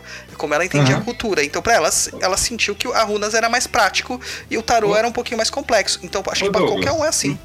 É isso, mas é que nem a Luciana que tá quieta hoje. Mas ela, se você chegar pra ela e falar assim, ah, você prefere tarô ou Lenormand, ela vai falar, ah, Lenormand. Que é um Por quê? a gente precisa fazer também, né? Episódio sobre Lenormand. Sim, sim. Não, o tarô eu acho ele complicado. Eu gosto só de ver os desenhos. O tarô pra mim é pra eu ver os desenhos. Eu tenho um tarô do gato, lindo, eu adoro ele. Ele é fofo e ele tem todo o simbolismo, ele é lindo. Mas eu gosto dos desenhos, eu tenho vários. Eu compro o tarô pelos desenhos. Verdade. A gente tem até tarô zumbi. Te atrai o desenho. Eu É, quero. eu gosto dos desenhos, mas se você falar pra mim, joga, eu falo, ah, não, não tenho nem vontade. Eu aprendi, eu sei, mas eu faço, ah, legal. Não foi algo que. Não, não me dá vontade nem de continuar. Eu, eu continuo colecionando eles por eles serem lindos. Mas não pelo jogo em si. O jogo eu gosto, se as pessoas quiserem tirar pra mim, eu adoro. Acho muito da hora. Mas eu fazer, não. Não. Não. É muita coisa, gente. É, eu- eu, no meu caso- Nossa. É, no meu caso eu acho engraçado porque assim, eu também não sou muito chegado a jogar tarô e tal, mas não porque eu acho que, que não vai servir direito. Né? É, pelo contrário, eu acho que é uma coisa tão importante que eu não gosto de gastar muito aquilo. Ah, Eu gosto de usar só nos momentos certos. é tipo um revólver. É, tipo, não dá pra usar toda hora, assim, eu acho que eu, eu fico meio preocupado, pô, tô usando muito tarô aqui, tô gastando a minha, minha, minha habilidade mágica. Tipo, tipo jogo de videogame vai gastando mana. gastando seu mana. Ó, o meu tarô fica na primeira gaveta do meu, da minha mesa do escritório, cara. E é, o Luiz tá lá trabalhando comigo todo dia, ele vê. Geralmente eu abro a gavetinha e tiro o tarô ali, em algum momento específico. Mais perguntinhas, Luiz? Eu Sim, deixo o meu na bolsa já. É, temos a pergunta da Cláudia C.S, tá abreviada aqui. É, se eu quero tirar tarô pra mim, como fazer? É um método de três cartas, ela completou aqui no, no chat. Ah, é, eu, eu respondi pra ela. Eu falei, olha, eu acho que você tem que. Você embaralha, mentaliza o que você vai perguntar. Se, se você tiver a possibilidade, você verbaliza, porque o som é uma, é uma coisa importante, a vibração sonora eu acho que ela é uma coisa importante. E tira, mentaliza, e, né? Se você pode cortar ou não, ou você pode espalhar as cartas, você pode fechar os olhos ou não. Tira três cartas e depois interpreta. Como você vai interpretar? Passado, presente, futuro, corpo, mente, espírito, é, sim, não e no centro intermediário, fica a seu critério, defina isso, fica a seu critério e vai ser feliz. Ah, Acho que tem alguma. Porque, né, se eu falar, se eu cortar ele, o Douglas vai falar que eu sou horrível. Mas né? de- de- de- deixa, deixa, eu deixa, eu deixa eu complementar é é a mesma Cláudia que eu tava falando, né? Então você vê que ela, me- mesmo sem saber direito o que tava fazendo, ela acabou tirando três cartas e funcionou pra ela, entendeu? Eu só não soube ler naquele momento, mas acabou que a- algum dia alguém conseguiu ler através da internet e funcionou. Então é, é, é por isso que eu acho que, que não dá pra usar toda hora eh, essas coisas. Nesse sentido, eu até concordo um pouco com o temor que ela teve. Tipo, ah, não entendeu aquilo, então é melhor deixar quieto. Não vai ficar Então, se metendo você não tá literal, entendendo né? direito. Hein, Raf, tem o literal também, né? Que nem eu falei, se você vai pegar todo o simbolismo, você vai colocar. é, se você já não tiver aquele convívio com a carta, ou você souber é, é, é, simplificar ela também, cara, você só vai ter uma resposta louca que você não vai entender nada. Pois é, isso que é também isso também. a É, prática lógico, tarô. é, é, é aquela coisa que, que eu falei do, aquela coisa que eu falei do Sabe mergulho, né? Parece mais ou menos aquela coisa dos evangélicos de, ai, deixa eu abrir a Bíblia Isso! e pegar uma mensagem. Aí chega lá, aquela mensagem, então Judas foi e se enforcou. Tipo, para- sabe aquela coisa? O cara vai achar que se enforcar também. É, então, você não tem mais ou menos contexto. isso, ou seja, é, a gente costuma falar dentro do jargão evangélico que um texto sem contexto é um pretexto. Então, Isso. eu penso, eu penso que é um pouquinho por aí. Douglas. É isso aí, cara. Eles têm que falar isso aí mesmo. Não, só queria dar um recadinho pra, pra uma ouvinte aí, a Jaqueline Santana. Ela falou pra falar um pouquinho mais sobre Lenormand. Lenormand é uma coisa super complexa e super, assim, cheia de misticismo, de confusão. Então a gente vai deixar isso aí pra um programa específico.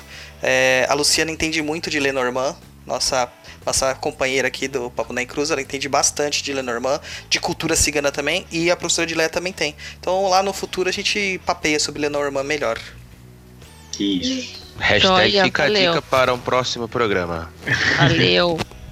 Vamos para a próxima pergunta, então, do senhor Almir Macário. Ele pergunta: existe mesmo um tipo de, abre aspas, consagração, fecha aspas, para o baralho?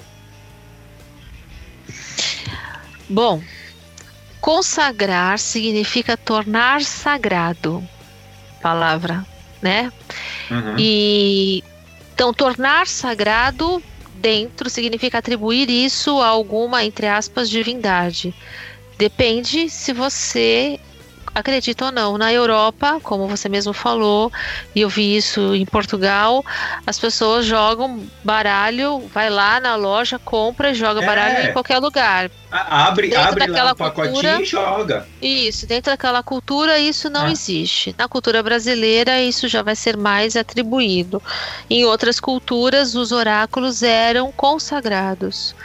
É, porque era uma forma como a- pela qual os deuses falavam. Então vai de acordo com a cultura, com a linha que você atribui, que você segue. é, eu penso dessa forma. Rafi? É, eu já eu tendo mais a pensar no sentido daquilo que eu estava falando de, de, de poesia, né? De, de, da, da essência do tarô mesmo. E aí, quando você lê essa essência, é você que tem que, de certa forma, estar consagrado. Quer dizer, você que tem que estar conectado ao sagrado. É, não, não importa tanto se o baralho está consagrado, mas se você não estiver bem, se você não estiver num, num dia bom, no- no- é, assim, é, é, aberto, né? A, a, a, a luz que vem do alto, esse tipo de coisa. Aí não adianta o baralho estar consagrado se você não tiver, né? É Mas verdade. não seria Eu uma, concordo uma, uma contigo. junção dos dois? Não seria Mas olha só, os dois? é, mas vamos pensar que você pega um baralho, principalmente um baralho que foi de alguém, e você precisa, entre aspas, tirar a mão da pessoa. O que, que é tirar a mão da pessoa daquele baralho? Ou o que, que é também esse ritual de consagração que às vezes a gente ensina? É você criar uma energia, uma sinergia com aquelas cartas.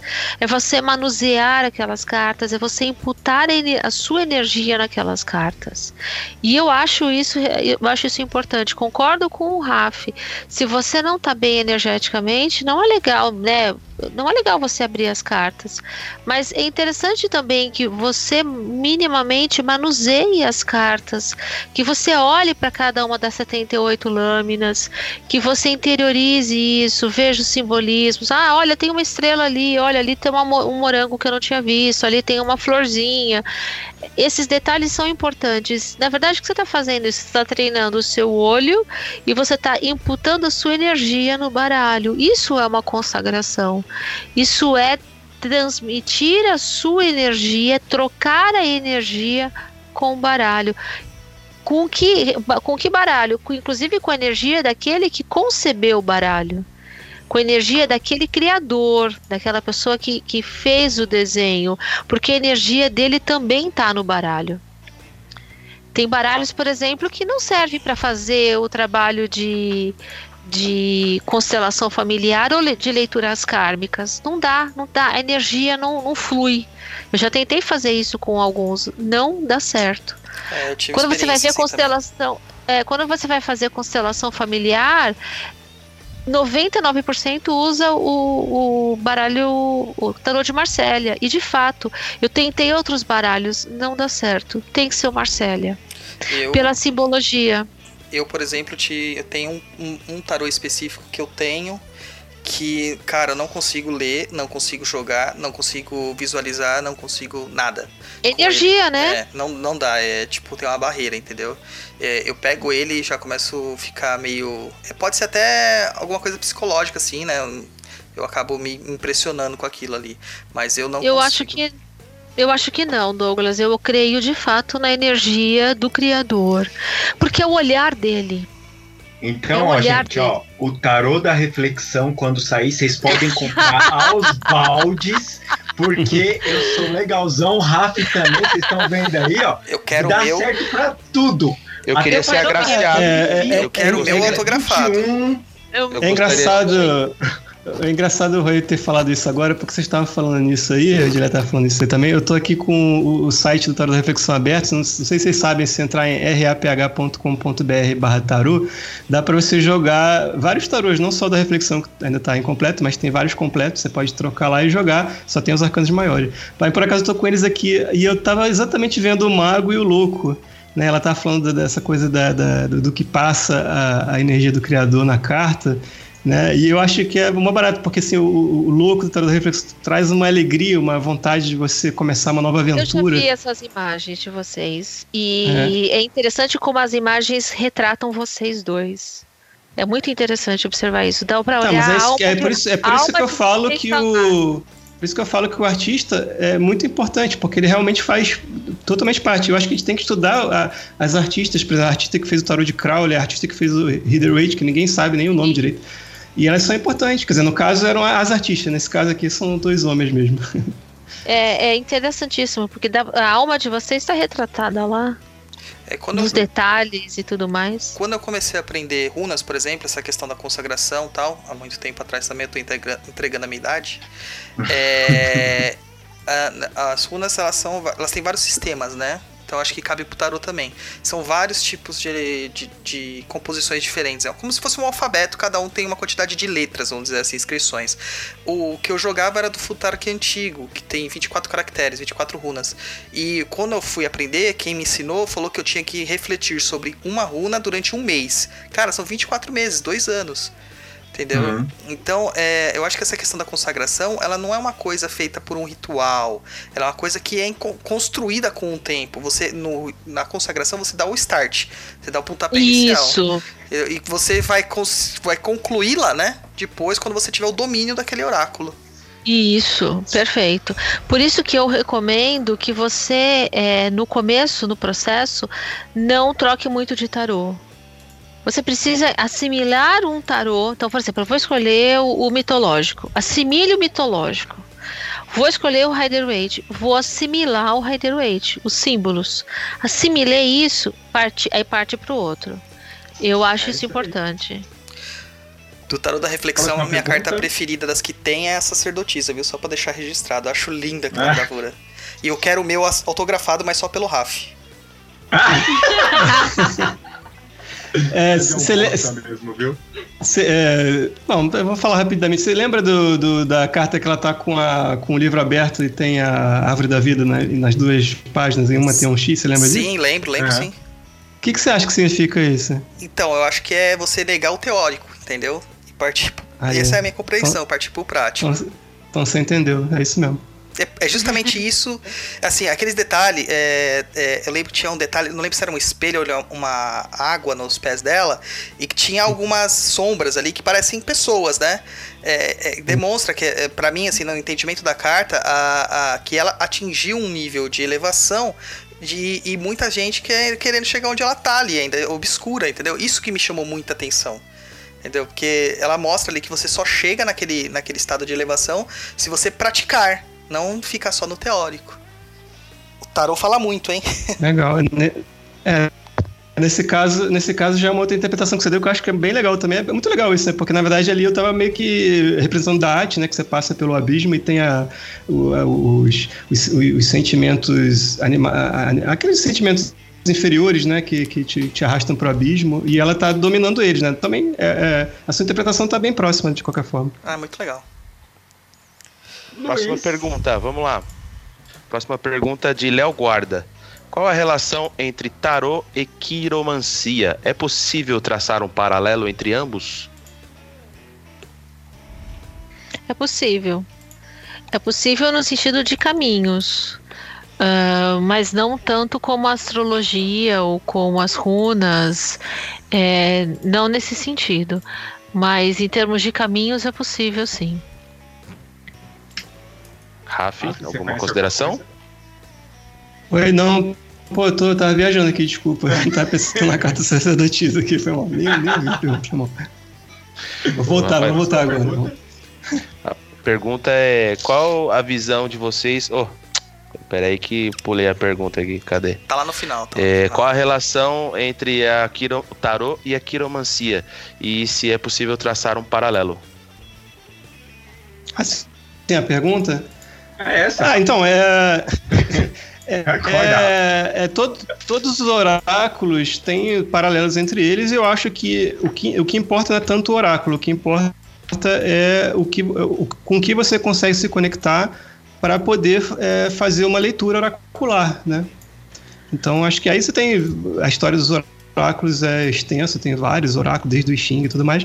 E eu acho que to, todos eles têm relação, né? Tudo que você, que você, você pode jogar dados, jogar pedaços de madeira, é, gravetinho, ou, ou ler borra de café, aquelas coisas, né? Tudo, tudo. Tem gente que até que lê, sei lá, parte do corpo, não só as linhas da mão e tudo mais. Lê os olhos. Iridologia, então, isso. isso. É, então tudo isso é, tem relação, com certeza, mas é muito mais uma, uma questão de, de, da habilidade da pessoa, da mediunidade da pessoa e de como ela consegue se conectar com, com, com esse, com esse é, plano astral, né? Pra resumir melhor. E meninos e meninas, só cuidado com uma coisa, hein?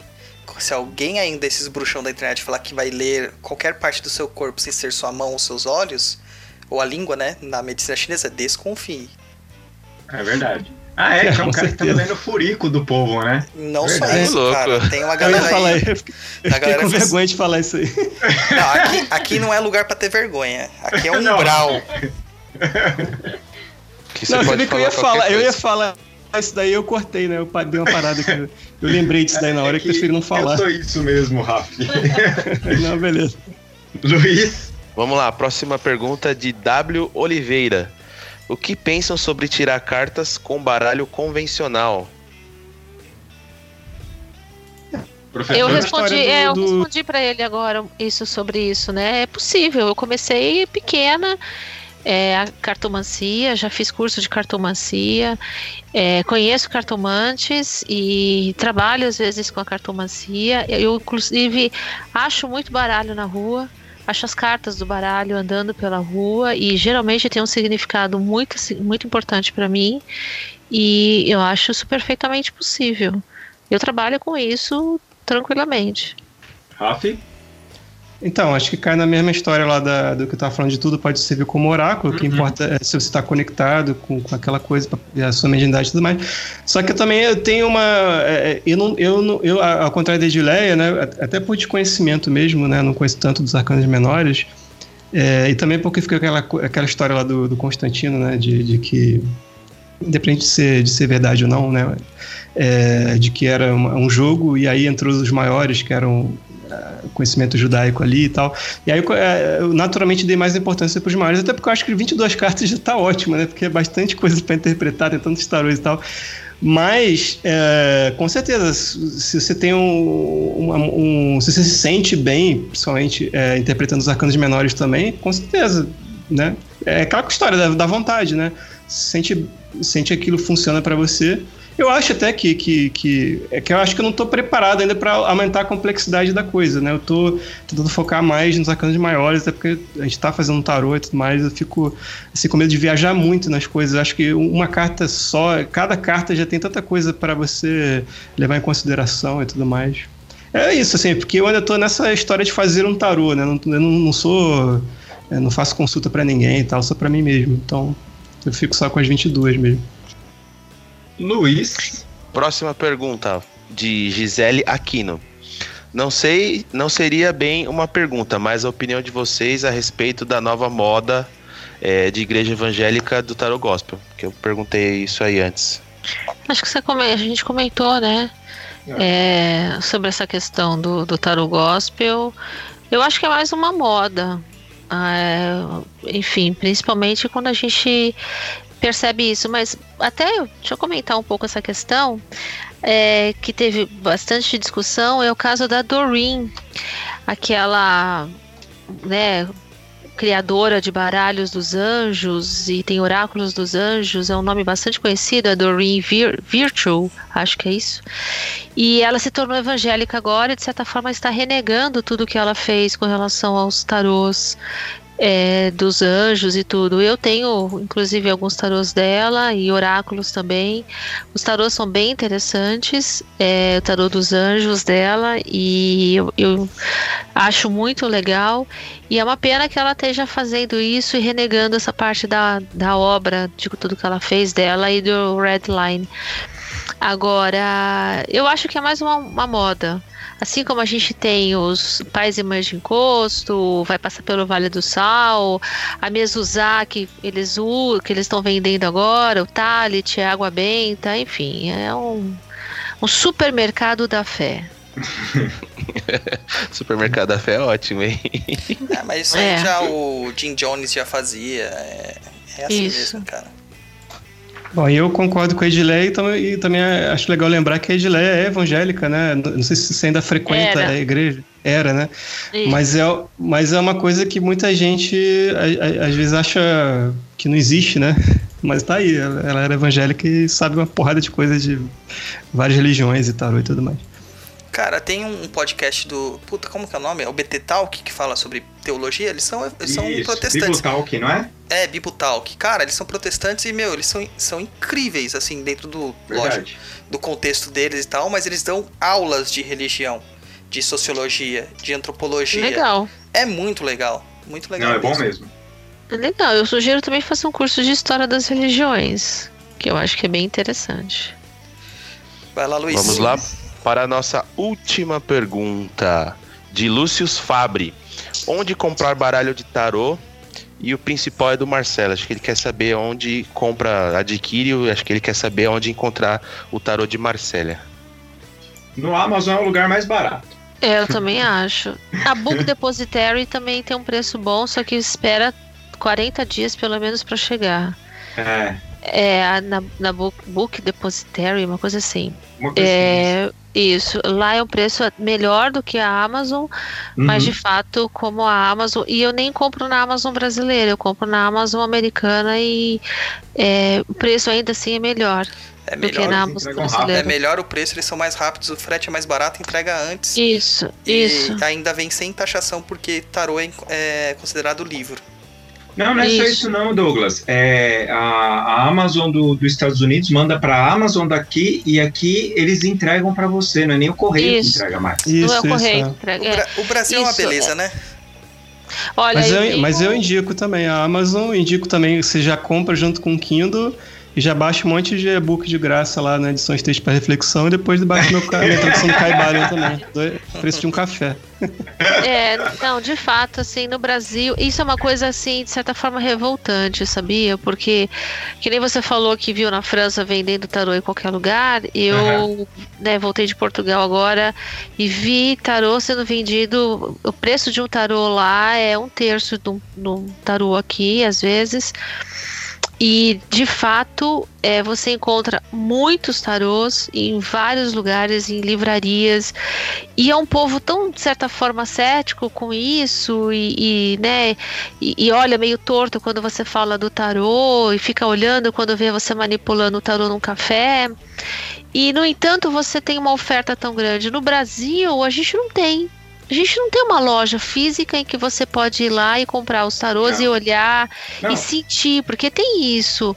Às vezes E você outra- compra um tarô e você não gosta, não tem energia É. boa. E outra, né, professora? A- a- na hora que você vai olhar o, o- o- lá os livros que tem de tarô, é lógico, é evidente, vai ter os picaretão lá, como tem aqui no Aham. Brasil, até demais. Sim. Mas lá Sim. você vê muitos livros de estudo, tipo, a Sim. história do tarô. é, é, eles não estão preocupados se você vai jogar, se você não vai jogar, e sim do símbolo mesmo. É uma coisa mais de estudo. é Isso, interessante isso. isso. Eu, eu, eu voltei com a mala cheia de livros. assim. Olha, é, inclusive uma mala minha ficou perdida lá em, em Portugal, tá lá até agora. Olha, foi uma benção, porque a- a- exatamente o que ficou de roupa lá em Portugal foi o espaço. Os livros vieram, mas a roupa ficou. Sabe por quê? e Você acabou. comeu pastéisinhos de nata demais. É Daí as verdade. roupas ficaram. É, então. Foi isso. A- e a Lu- trouxe a Luciana os e- livros até. A Luciana na França ela fez a festa com os livros também, porque aqui você não encontra livro de, de. Lenormand, né? E É. lá você encontra um monte. Então, eu, eu, eu trouxe de lá, trouxe, trouxe livros, mas se bem que agora eu tenho comprado na Amazon, dá para inclusive o que, que eu faço às vezes é comprar na Amazon é, espanhola ou na França e aí entrega em algum, algum lugar lá e algum aluno me manda para cá. Isso também acontece. Mas o que que acontece? Por exemplo, eu tenho um livro que está há mais de 40 dias em Curitiba e não chegou até agora. Isso é triste. É, cuidado, cuidado com roubo de carga, hein? Roubo É. de carga aí. Não, o livro tá em Curitiba, Ah, mas não chegou até agora. É, e eu também perguntinhas? Oh, queria, eu, eu, eu queria, eu queria só indicar um, um livro que nesse caso é, é brasileiro mesmo, né? Que é, é brasileiro, é o Tarô e a Jornada do Herói, que tá esgotado, você só vai achar provavelmente em PDF para baixar. Caramba, Rafa, você indica um livro que tá esgotado, mano. É, mas é o melhor livro que eu, que eu, que eu conheço, não tem jeito. Aliás, se eu pudesse, se eu pudesse publicar ele em e-book, eu ia publicar, mas aí o cara, o cara estar até vivo ainda, o autor, sei lá. Espera ele morrer, então. Eu Tem que vou, passar 70 anos para virar domínio público. vou tentar um, um contato com o cara pra lançar um selo aí. Verdade. Então, É galera. Tarô e a Jornada do Herói, é o nome do livro. Oh, inclusive foi eu que te passei esse livro. Sim, sim, foi você. Muito bom, verdade. Gente, estamos chegando no final. Ah, tem que fazer todo mundo. Ah, vai. Mas já? Ah, Foi bom, né? tá? Voltamos, né? Nativa. É, voltamos! Primeiro programa do ano de 2018. Jabazinho dos entrevistados agora. Edileia, seu jabá primeiro. Eu quero agradecer, né, a, a vocês e dizer que a gente tá com. A gente tem o curso de tarô e o curso de baralho cigano, baralho Lenormand, no núcleosapienza.com. A gente já tem alunos em vários países. E a gente tá agora, vamos ter a sétima turma do curso de tarô e a terceira turma do curso de baralho cigano. A gente vai estar agora dando continuidade nos cursos no seu, nesse nesse ano, no primeiro semestre, com outros outro módulo de tarô e aí tem outros cursos que é surpresa para esse ano. Eu também dou os cursos, tenho turmas presenciais, workshop também que eu faço. E eu também tenho um site que é terapiacomoráculos.com.br e dizer que eu sou professora de faculdade, né? Eu dou aula no curso de teologia, então é, é uma coisa que eu particularmente gosto bastante, esse olhar que eu trago da sociologia, da, da antropologia, das ciências da religião para o estudo do tarô e, e é uma coisa que me ajuda muito nessa compreensão. Então fica aí o convite para o pessoal que quer estudar tarô, é, quer conhecer mais, fica aí convite para conhecer. Beijo grande Aí. pelo, obrigada pela oportunidade. Agora o Raf é aquele que tem os livros com preço de cafezinho. E é de cafezinho Faz mesmo, viu, gente? É, de Cafezinho vale mesmo. mesmo. O pessoal até brinca, né? Que na verdade é R$1,99, então o café tá bem mais caro já. Tá. É, bom, é, obrigado pelo convite aí. É, eu tenho o meu site é fácil de achar, é raph.com.br. E aí dessa página inicial você acha as outras, né? Que tem o meu blog Texto para Reflexão, tem as edições Texto para Reflexão, que são esses e-books aí que estão a maioria na Amazon, mas tem alguns na, no- na Kobo gratuitos, tem alguns também na Saraiva, para o Leve da Saraiva, que são um pouquinho mais caros. E tem algumas em versão impressa mesmo no Clube de Autores. Talvez tenha o, o- o último que saiu, o Caibalho, talvez seja o primeiro que eu lance impresso pela Amazon também. Ainda vou testar isso. É, e tem o, o Tarot da Reflexão, né, nessa mesma página, né? Tá lá as caixinhas, você clica lá. É, que tá em construção, talvez vire um financiamento coletivo no futuro, isso a gente vai, ver ainda. É, O, o tarô da reflexão, cara, ele é tipo o Crowley não demorou 5 anos pra fazer o dele, nós vamos demorar 10. Pois é, nossa, nossa, vai ser assim mesmo. É, não, não tem prazo, porque realmente tem um pessoal que, que, que fica desesperado. Ah, quando é que vai sair a próxima carta, aquela coisa. Mas assim, cara, tipo, é, eu vou- só vou fazer um tarô na vida, provavelmente o Roy também. Então, é, espero que a gente ainda viva bastante tempo né, pra terminar. A, a- a gente, a gente não tá velho que nem o, o George Martin, né? Porque o pessoal do Game of Thrones tá preocupado do cara morrer antes de terminar, mas a gente ainda tem bastante tempo. Sei, sei. E também para quem quiser, quem tiver com assim com preguiça de, de ler muita coisa, né? Porque no meu blog tem muito texto para ler, aquela coisa. é, é, você pode acessar um vídeo chamado o, o, Tudo e o Nada no YouTube, que é do, que é do canal Conhecimento da Humanidade, que lá eu explico, assim, é, assim dou uma, uma pincelada inicial da, da minha filosofia, digamos assim. É isso. Muito, muito bom. Pessoal, Douglas, se despedir. É, só falar aí que estamos só começando o ano. Nossa agenda aí tá incrível. O próximo programa que nós temos, a gente vai começar uma nova série aí, nosso próximo encontro, né? É, depois fica atento lá na agenda, ainda nesse mês aqui. É, a gente vai começar uma série focando Umbanda, falando sobre vertentes de Umbanda. E a gente está entrevistando pessoas das vertentes. Então, como sempre, a gente vai mexer nesse vespeiro e vai ser bem polêmico. A gente já escolheu um, um, uma das vertentes bem polêmicas aí para começar. E agradecer o pessoal que está que tá acompanhando a gente. Lembrando para curtir, compartilhar aí, é, expandir aí, para a gente ficar conhecido também de outros podcasters. E agradecer quem mandou pergunta aí pra gente. Algumas a gente não leu porque foi falada durante o, o programa. Ah, né? verdade. É, uhum. A Josiane, o Léo Guarda, que falou algumas, mas ele mandou várias. O, o próprio Cláudio, o Claudião, que é aluno nosso também. É, e, e outras pessoas que mandaram aí suas mensagens e perguntas, tá certo? A gente volta ainda a falar sobre tarô uma outra vez. Luciana. Primeiro, quero agradecer a Edileia e o Rafa, obrigado pela participação, foi muito legal. Espero que o pessoal tenha aprendido bastante hoje. Eu aprendi, se vocês não aprenderam. Problema de vocês. Não, não, não me importa. E e aí, é isso aí, gente. Continuem ouvindo. Os próximos programas também vai ser bem legal. E obrigado, gente, pela participação. Foi muito legal. Luiz. Vamos lá. Primeiro de tudo, agradecer aos dois convidados, a professora Edileia Diniz e o Rafa aqui por doarem seu tempo e seu conhecimento aqui pra gente. Agradecer também quem está nos ouvindo nesse momento, que vai ouvir depois no podcast offline dizer que 2018 nossa agenda está já recheada. Temos bastante coisas planejadas para vocês aí que acompanham. Se puder compartilhar nossa nosso podcast com o vizinho, o cachorro, papagaio, com a tia, com o tio, ficaremos imensamente gratos disso. Que é, conhecimento, espalhar o conhecimento nunca é demais e dizer um feliz 2018 para todo mundo, que todo mundo tenha um ano cheio de saúde, de paz, alegria e sabedoria aqui no Papo da Encruza. Beleza? E sem lembrar Aê. que esse e sem lembrar que esse ano aqui meu time não foi classificado como quarta força, tá? Corinthians na cabeça. Ah.